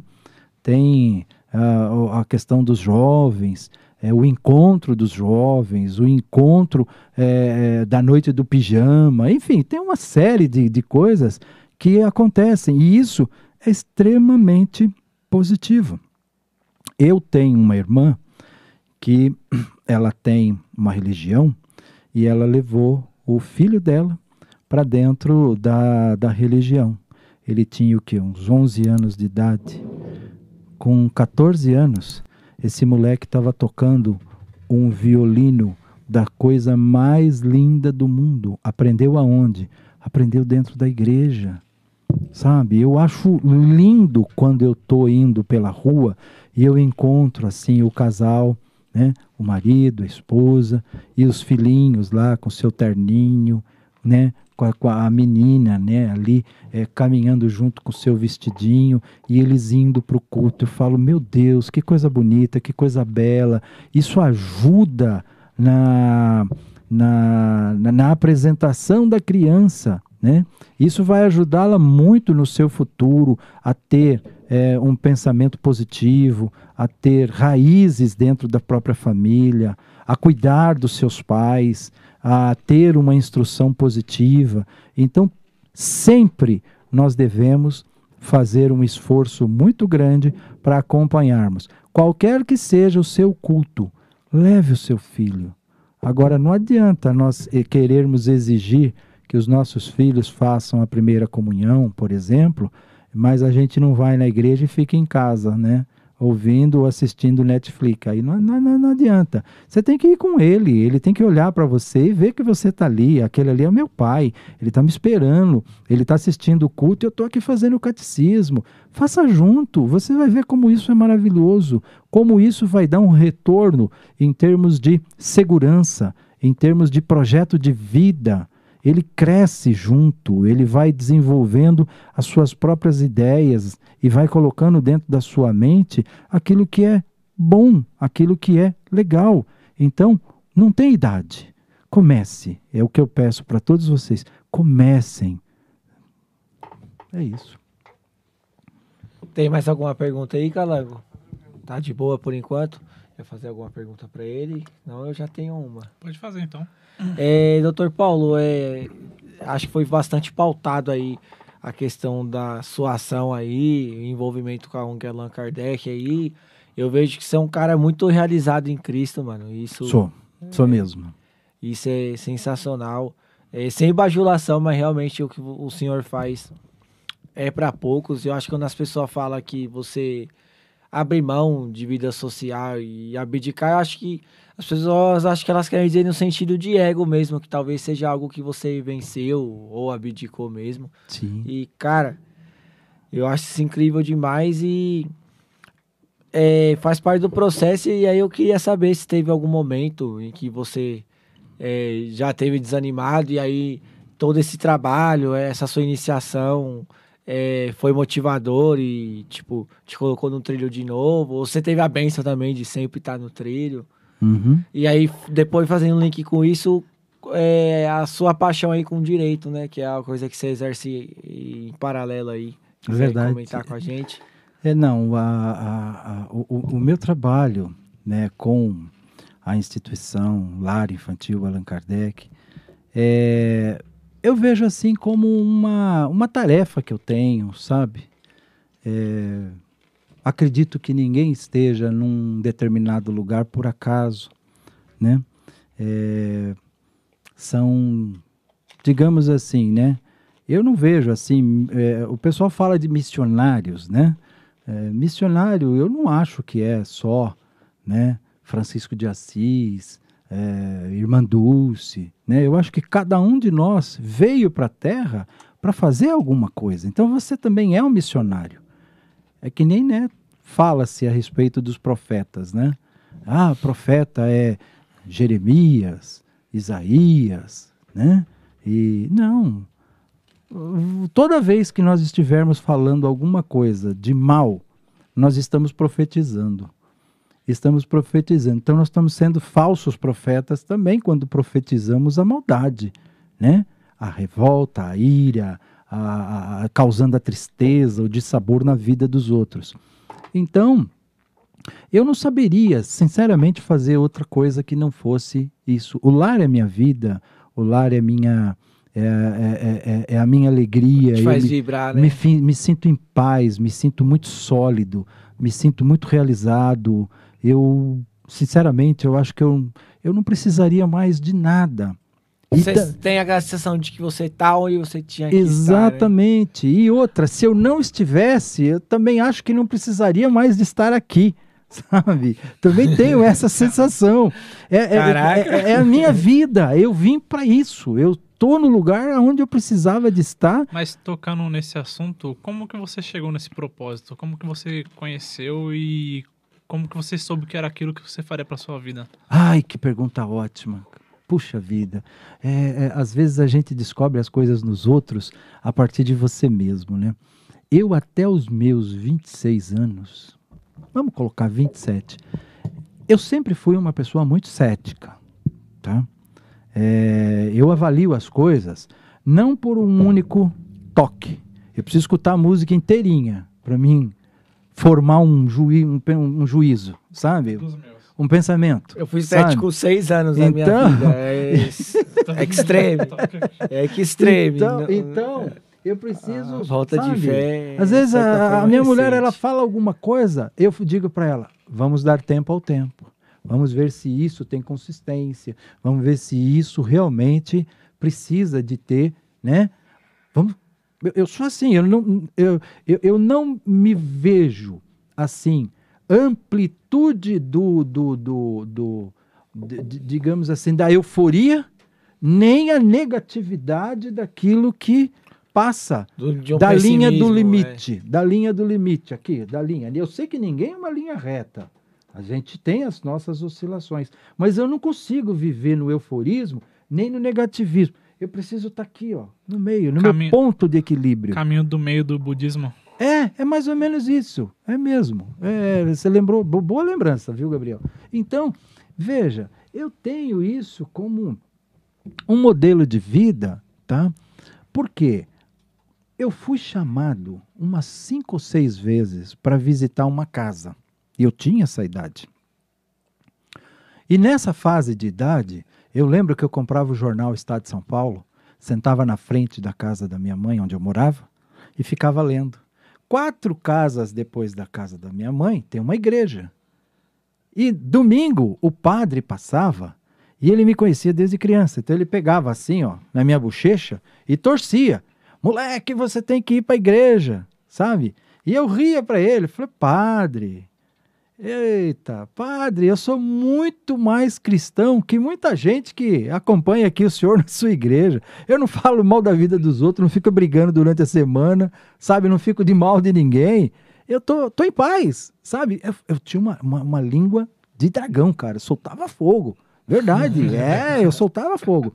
Falava Bom, mesmo. Aí, me chamaram. Sem papas na língua. Me né? chamaram, vai, vamos lá e tal. Bom, eu fui. No dia que eu fui lá, eu tinha verdade, eu confesso a vocês, que eu tinha um vazio dentro de mim que eu não me encaixava, cara. Eu não me achava assim dentro de mim, sabe? Faltava alguma coisa, faltava alguma coisa que. Afogamento da existência, às vezes. Pois é, aí eu fui. Quando eu fui, lá estava esse meu amigo Celso, que é o fundador do lar. E ele estava fazendo justamente a palestra do sábado. Quando eu terminei de ouvir essa palestra do Celso, eu disse para mim mesmo: caramba, meu, o que esse cara disse é muito sério, meu. Muito sério. Olha, parece que vestiu a mim como uma luva. Era isso que eu estava pedindo, era isso que eu estava procurando. Mas não falei nada para ninguém. Fui lá também, voltei outras vezes e tal. E aí eu fui falando para mim mesmo, Sérgio, as respostas estão aí. Você está encontrando aquilo que já está dentro de você, mas você está despertando, fazendo isso florescer agora. E aí, meu amigo, eu me encontrei, sabe por quê? Eles me chamaram para fazer parte de uma equipe que servia sopa no sábado de manhã. A gente chegava lá às seis e meia da manhã, eu saía de lá três, quatro horas da tarde, ali na, na, na, na- rua Neuchatel, em Veleiros, na casa de Fabiano de Cristo, na Luísa Arrobas Martins também. Ô, rapaz, que bênção, que bênção. Aquilo ali era para mim, a, vamos dizer assim, o banho de, de, de, de lavagem de alma, sabe? Que eu precisava. É uma corrente do bem, né, meu? Exatamente. Olha, as pessoas te recebem de braços abertos e você vê o resultado daquilo que você está fazendo. As pessoas te dizem obrigado, mas você fala, poxa, mas eu não fiz nada. E a pessoa está tão solícita comigo, está me tratando tão bem, sabe? Eu falo, pô, nem mereço isso, sabe? Então, pô, você não está acostumado com isso. Né? Então, isso me fez é, é, é, me lembrar de muitas coisas, me fez ver também muitas coisas. E é uma grande escola, tá? A grande transformação. Quando alguém disser para você, ó, você precisa trabalhar na sua vida, não é o trabalho técnico, profissional. É, talvez ele esteja querendo dizer para você o trabalho da sua transformação. Vaidade, ego, orgulho, egoísmo. Nós ainda temos uma casca grossa muito grande para ser Muita quebrada. camada disso ainda. Pois Muita é. Principalmente no quesito quando você tem que perdoar alguma coisa. Exatamente. O sentimento de perdão, eu acho que é um, acho, É um dos mais difíceis de trabalhar. Exatamente. Porque você não precisa necessariamente. Você precisa deixar aquilo no passado de um jeito que não te influencie mais.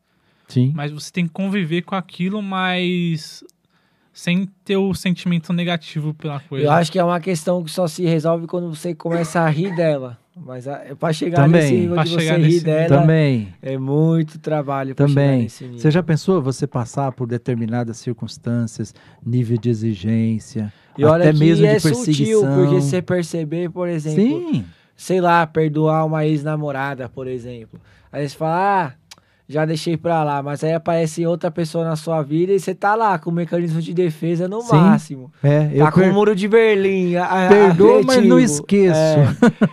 já viu essa? É, é. Então, Perdoa, mas desde que fique longe de é, mim. Não, o famoso confiar desconfiando, que eu Sim. tenho uma versão muito grande, porque eu penso que você confia ou não confia. Sim, eu também sou, sou, sou, sou bem assim É também. que hoje em dia, Matheus, é, tipo, as pessoas elas vão elas pulam de galho em galho. Elas não, elas não se curam de um relacionamento para poder Começar engajar outro. Para começar Perfeito. outro. Sim, exatamente. Perfeito. O campo energético tá todo zoado e aí... Perfeito. é, então, a- a- a- assim, as, Verdade as verdadeira. maiores dificuldades do ser humano é aquilo que ele guarda dentro de si. E isso acaba virando uma, um farnel, né? Aquele farnel, sabe o que que é um farnel? É aquele saquinho que você coloca atrás da madeira que assim, e põe no ombro e anda, né? São as suas posses, né? Uhum. Antigamente era assim, tá?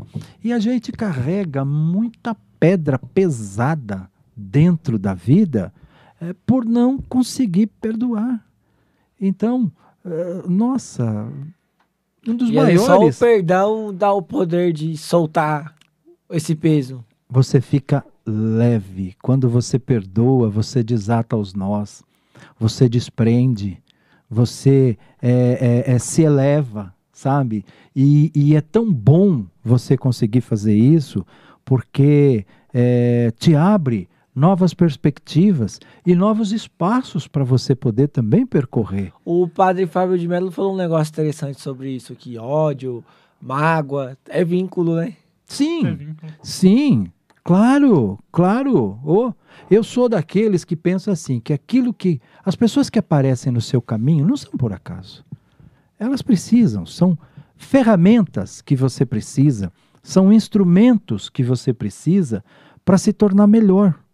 Alguns, Assim como a gente também é instrumento Sim, de, de outras. com certeza sejam melhores. absoluta. Com certeza absoluta. Então, aquela pessoa que, digamos assim, que aparentemente não te quer bem, aquela pessoa que te- fica te policiando, qualquer ato que você faz, eh, tá, tá de olho, ele te copia o tempo todo. Isso faz o quê? Faz você ser mais atencioso, faz você ser mais meticuloso, faz você fazer um trabalho de maior qualidade. Ele também está te dando oportunidade. E na ofensa, ele te dá a oportunidade de você oferecer o perdão. Olha que bonito aquilo que a gente mais precisa na vida, sabe? É mudar a si mesmo, é buscar na essência da sua vida e ser feliz, né? Às vezes as pessoas falam, o Gabriel, é, olha, eu sou infeliz. Mas por que, que você é infeliz? Não, eu sou infeliz porque você não conhece meu marido. Ou você não conhece a minha esposa. Puxa vida, pensei que tivesse casado né, com um príncipe encantado. Aí ele virou um sapão inflado, né? Aí você pega e fala, pô, eu pensei que eu tivesse casado com a minha querida idolatrada. Ela virou Dona Maria Enlatada, sabe? Então, fica uma coisa que. é, aí você pergunta, escuta, mas antes do casamento você era feliz? A pessoa faz uma viagem breve, um retrospecto, e fala: caramba, eu era feliz sim. E por que, que você não é hoje? Não é por causa do seu marido ou porque você tem algum problema eh, dentro de casa. Você está sendo infeliz porque você deixou de produzir a sua felicidade. Ninguém é capaz de produzir a sua felicidade. Não. Só você mesmo, porque só você é que sabe as suas necessidades interiores de sentimento, de propagação, de, de estabelecer Vou metas, até objetivos. falar outro paradoxo, né? Que eu gosto muito de uma frase da Emicida que diz, né? Que o único representante na face da terra do seu sonho é você, é você mesmo. mesmo. E, meu, isso é real pra caralho. Eu Claro, concordo, sem eu dúvida vejo. nenhuma. É, é, igual, isso aqui acontece, claro, obviamente pela minha vontade, mas por que eu digo que é um paradoxo? Porque ao mesmo tempo que isso é real, tem um lance de que sozinho a gente não é grande coisa. Não, E isso aqui não é um programa se não tiver gente assistindo. não com certeza. E outra, nós temos Então, que parar de, de, de, de culpar os muito outros. louco, é muito louco. Nós precisamos parar de culpar os é, outros. Fazendo um paralelo sobre isso, que Resolver existe, o problema, né? Não procurar culpado. Resolver o problema. Sim. existe a filosofia da felicidade, que é o estoicismo. Aham. Que, por exemplo, a gente não consegue mudar o entorno, o exterior, mas a partir de si mesmo e do seu interior você consegue adquirir a felicidade derradeira, Com que é certeza. mudando a si mesmo, é, hábitos que são destrutivos, entre outras coisas. Sim, você disse muito bem, Gabriel. Mais uma vez, parabéns. Porque é isso mesmo. Você não está aqui na Terra para sofrer. Você não veio aqui para a Terra para fazer o mal. Deus é um Pai maravilhoso, é um Pai é, perfeito. Como é que ele deixaria alguém vir aqui para errar, para cometer crime, para fazer isso ou para fazer Eu aquilo? acho que o, o estoicismo, ele. Eu acho que 2020 foi um ano de muitas perdas para todo mundo. Todo Sim. mundo.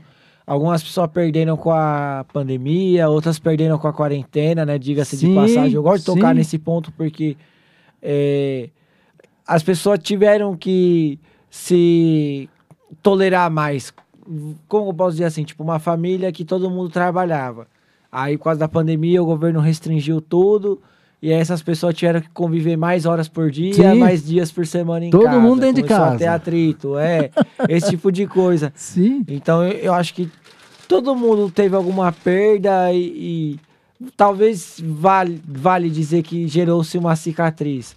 Então, é o que não mata a gente deixa a gente mais forte, né? Então, nesse Sim, sentido que eu sim. digo que talvez as sementinhas históricas foram implantadas em todo mundo nessa virada de ano. É que algumas pessoas vão germinar isso e outras não, né? Sim. Mas tá tudo bem. O aprendizado, a lição é para todos.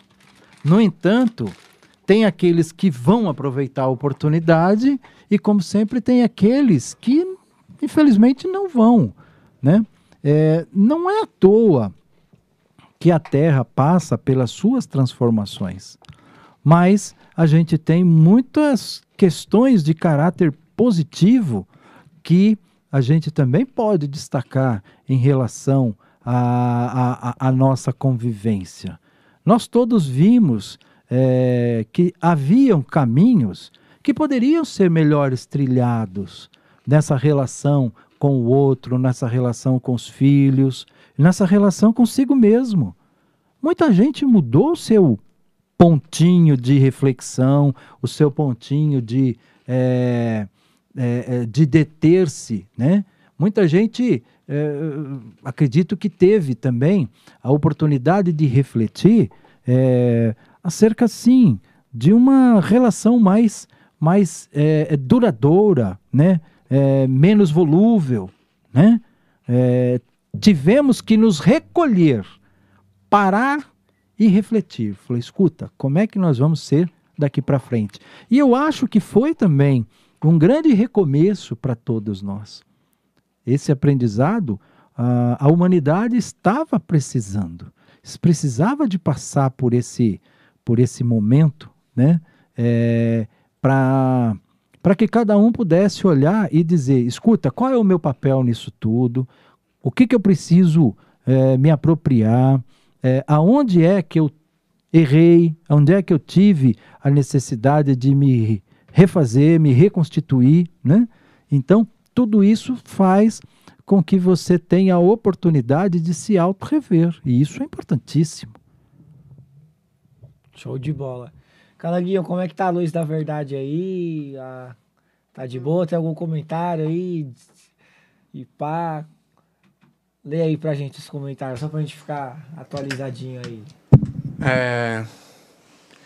Nielita Rocha foi o último comentário que teve. Ela falou assim: sem palavras para, para falar sobre esse grande homem que nos mostra o caminho certo. que sempre nos ensinou desde pequena o verdadeiro valor de seguir ao Cristo e a disciplina sempre foi a palavra-chave. É, Jonatas Pereira também disse Ô, boa, John, salve. falou tudo, né? Mandou aqui. A Albertina mandou beijos, Jaque. Mandou beijos pra Jaque. É, teve a pergunta lá da, da Naira, né? A Cristiane Oliveira Ô, Nanato Cris, obrigado pela Cris. presença. mandou, mandou um, Doutor Deus abençoe vocês. Kush. Aí eu não sei se é assim mesmo que, que se pronuncia, mas a Kush, ela mandou assim: Deus continue abençoando sua vida e a da Jaqueline. Aí teve a Eliane também que falou, Eliane Salinas. Ela mandou aqui: sou fã da Jaque e, e Paulo. Não. Mandou aqui, a é, Kush também mandou aqui. Tenho admiração imensa por este amigo, parceiro e profissional. Já estamos, já, já estamos, já já muitos, já estamos já há muitos anos nessa jornada e está sendo um grande prazer. Vocês, conhecem? K-U-S-H. Eu não sei se é um Kush. Eu não sei ser. como que, como que é, mas a pessoa disse que tem grande admiração aí.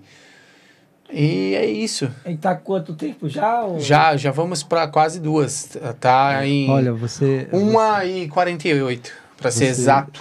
Sensacional. Você, você pode ver como, como é o nosso encontro, né? É, a Naira, ela deve estar me ouvindo também agora, porque ela mandou a mensagem ali. A Naira é irmã de um amigo meu, na verdade, de um filho do coração, né? Ela tem um irmão chamado Rafael, que foi nosso aluno lá no instituto.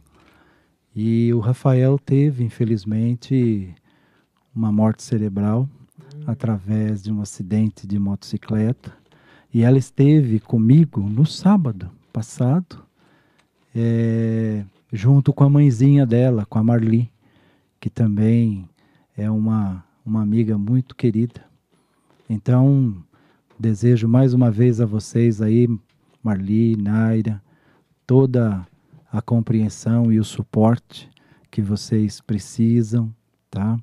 É, e que vocês consigam encontrar os caminhos da força interior é, para que tudo isso seja uma forma de consolar, né?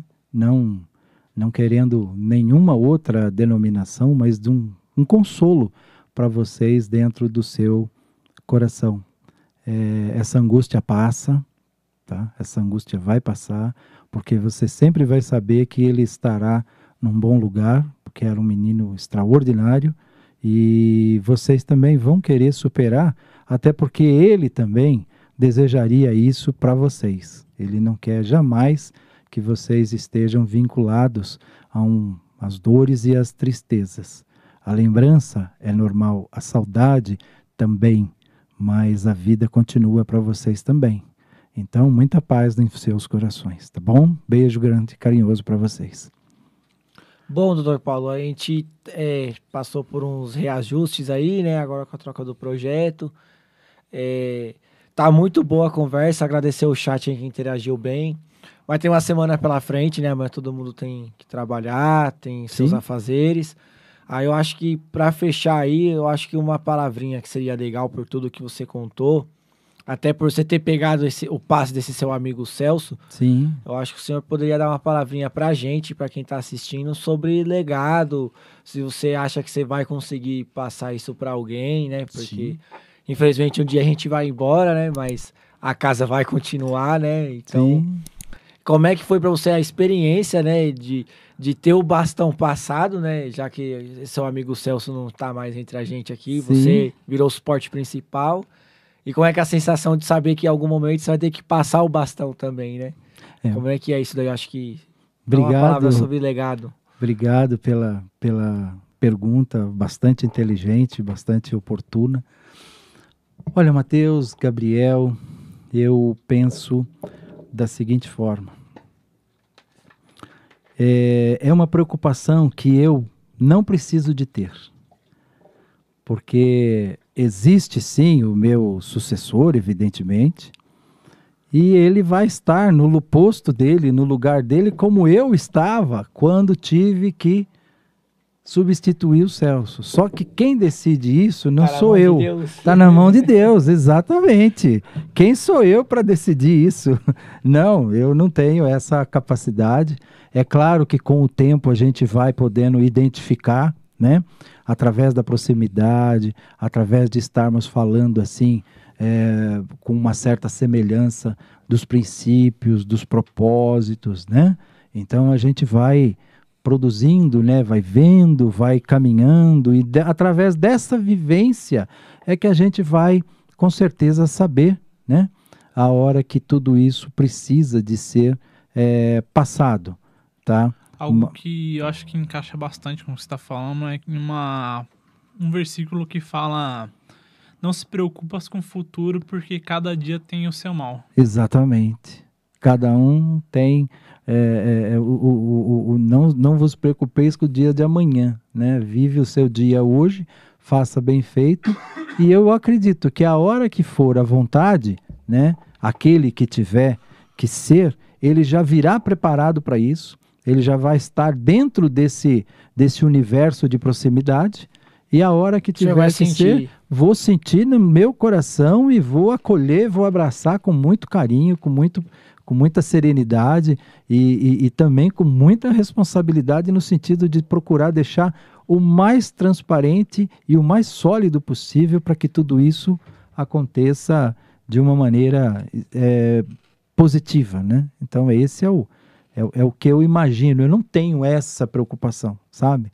Então isso me dá assim uma certa alegria, uma certa tranquilidade, porque eu sei é, que essa escolha não é minha, é uma escolha que não cabe a mim. Então aquele que tiver que chegar, chegará com certeza no momento certo.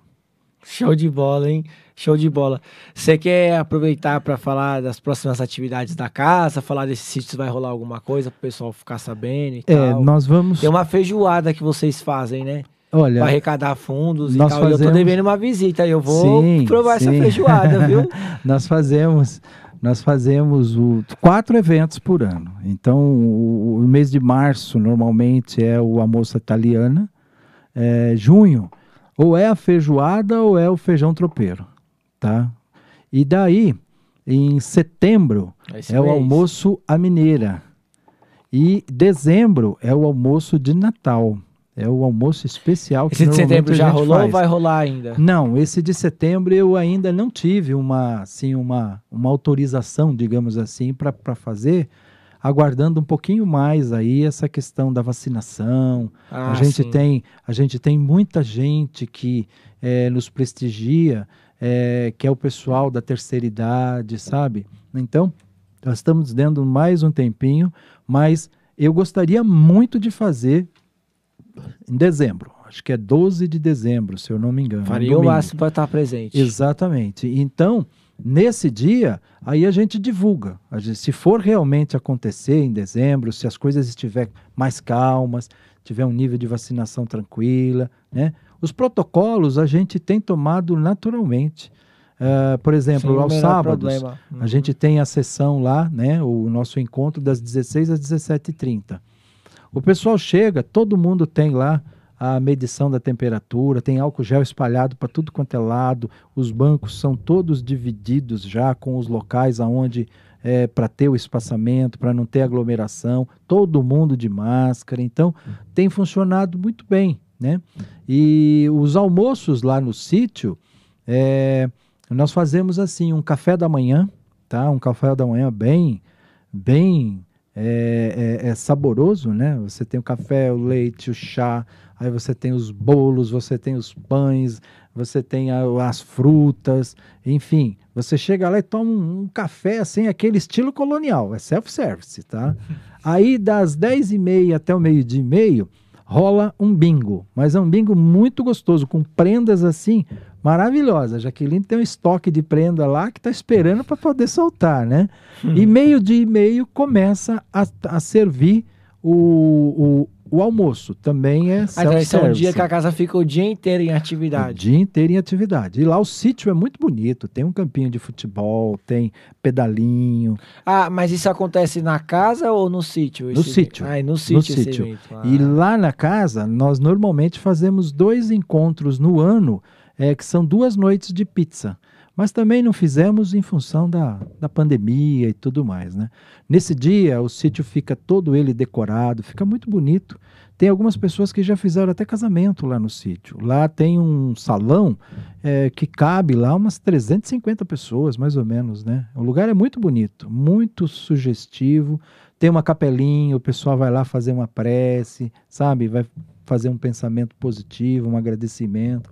Muito verde, muito muito, muita grama, sabe? É um ambiente muito gostoso. Você quer deitar, tirar uma soneca debaixo de uma árvore. Você vê as crianças, você nem acha as crianças lá, meu, que é de tão grande que é. Então, é isso que a gente pensa. Então, quando chegar agora, um pouquinho mais para frente, se houver esse espaço para a gente poder fazer, a gente pede para vocês anunciarem para os amigos aqui também. A gente vai anunciar sim, faremos questão. Eu agradeço profundamente aí a, o convite de vocês. É uma satisfação estar tá aqui. É, é, é, muito, mas muito gratificante sempre poder falar do lar, poder falar de, uma, de um projeto que revela esperança. Uh, uh, olha, eu conquistei tantos amigos, mas tantos amigos dentro desta caminhada. É, é, sou muito grato a Deus. Não mereço estar onde eu estou, mas agradeço profundamente o que ele é, me ofereceu todos os dias da minha vida. Todos os dias. Eu sou o cara mais feliz desse mundo. E eu queria muito, muito mesmo, que as pessoas sentissem a felicidade que eu sinto. Eu sou uma pessoa extremamente realizada, é, é, é mas muito realizada Você vibra mesmo. isso, é totalmente perceptível. Eu dou graças a Deus e rezo também por toda a humanidade, que os homens possam se encontrar, né? Glória a Deus nas alturas, paz na terra aos homens e mulheres de boa vontade. E para concluir, Jesus, quando visitava as casas, ele dizia sempre, né? É, a paz seja convosco. Ele sempre deixava essa mensagem: a paz seja convosco. Então eu deixo aqui uh, o ensinamento do Cristo, desejando paz a todos vocês e ele também disse: A minha paz vos deixo, a minha paz vos dou. Mas eu não vos dou a paz do mundo. Eu vos dou e vos deixo a paz de Deus, que o mundo não pode te dar. Então é aquela paz que nós precisamos conquistar. Não é com a roupa branca, com a pombinha branca, não. É aquela paz das nossas atitudes. É aquela paz da consciência tranquila, é essa paz que a gente precisa ter dentro de nós. Então é isso que eu desejo para vocês também. Sucesso, êxito é, e que seja tudo de bom na vida de vocês. Então, muito obrigado pela oportunidade. A, a gente que agradece, né, Gabriel? Acho que muito legal a sua presença. É... Eu sabia que ia ser um ótimo episódio aí pela sua experiência de vida, sua experiência profissional, trabalho. Eu acho que todo mundo aí que assistiu aprendeu muito. Eu aprendi muito também, eu acho, com esse episódio. Vou aprender mais quando for fazer os recortes da conversa, porque quando você assiste de novo, você tem uma é. concepção nova. Nova, é Às verdade. vezes um negócio que passou sutil, batido, você vai falar, caralho, eu falei é, isso. É, é, eu também, eu também sou assim. a hora Então- que você vai reprisar alguma coisa, É. você fala, puta que pensamento, Que cara. bagulho. Então, você que começa a pensar alguma foda, coisa. é. É, você tipo começa de a pensar de novo. Enquanto a gente já tava conversando aqui, já tava pensando em vários cortes. tá? É. Eu vou fazer, já vou trabalhar em muita coisa. Então, que legal. é isso. Galera aí que veio pelo Dr. Paulo, se inscreve aí no canal, por favor. Ajuda demais a gente. A gente tá no corre aí de crescer no YouTube. É, existem umas métricas, né, pro, pra plataforma monetizar o nosso corre. Eu e o Gabriel trabalhamos já, né? Então, o, o, que, acarre, o que a gente acarreta com o projeto é pro projeto. É papo até de quando for monetizado, é pra investir no projeto. E é isso. Semana que vem tem mais episódios. A gente faz episódio toda terça-feira, nesse horário. Vocês podem perguntar no chat como rolou hoje. Sigam lá no Instagram também, do Corre Podcast. Lá a gente sempre dá uma prévia, às vezes até um pouco antes do que no YouTube. E é isso. Obrigadão aí, doutor. Oh, eu que agradeço vocês pelo, Obrigado aí, pela Paulo. recepção, por, por, por, por, por- pelo- por essa grande oportunidade. E a todos vocês também que estão nos ouvindo ainda, desejo a vocês uma boa noite, uma excelente semana. E olha, confiança, coragem, muita paz. Estejam em paz dentro de casa, sabe? Procurem ter um ritmo de vida eh, mais produtivo com as crianças. eh, tenham cuidado com os, os mais idosos, né? Dizem que os melhores livros da vida estão debaixo dos pés andados pelos mais antigos, pelos mais velhos, pela experiência e pela sabedoria. Cuidemos de todos, todos, todos, todos que o nosso Pai colocar em nosso caminho. Então, é o que eu desejo para vocês. Muito sucesso e muito êxito. Então é isso, galera. Nosso muito obrigado. E semana que vem tem mais. Semana que vem tem mais ela. Falou aí. Valeu pelo primeiro episódio aí. Tchau!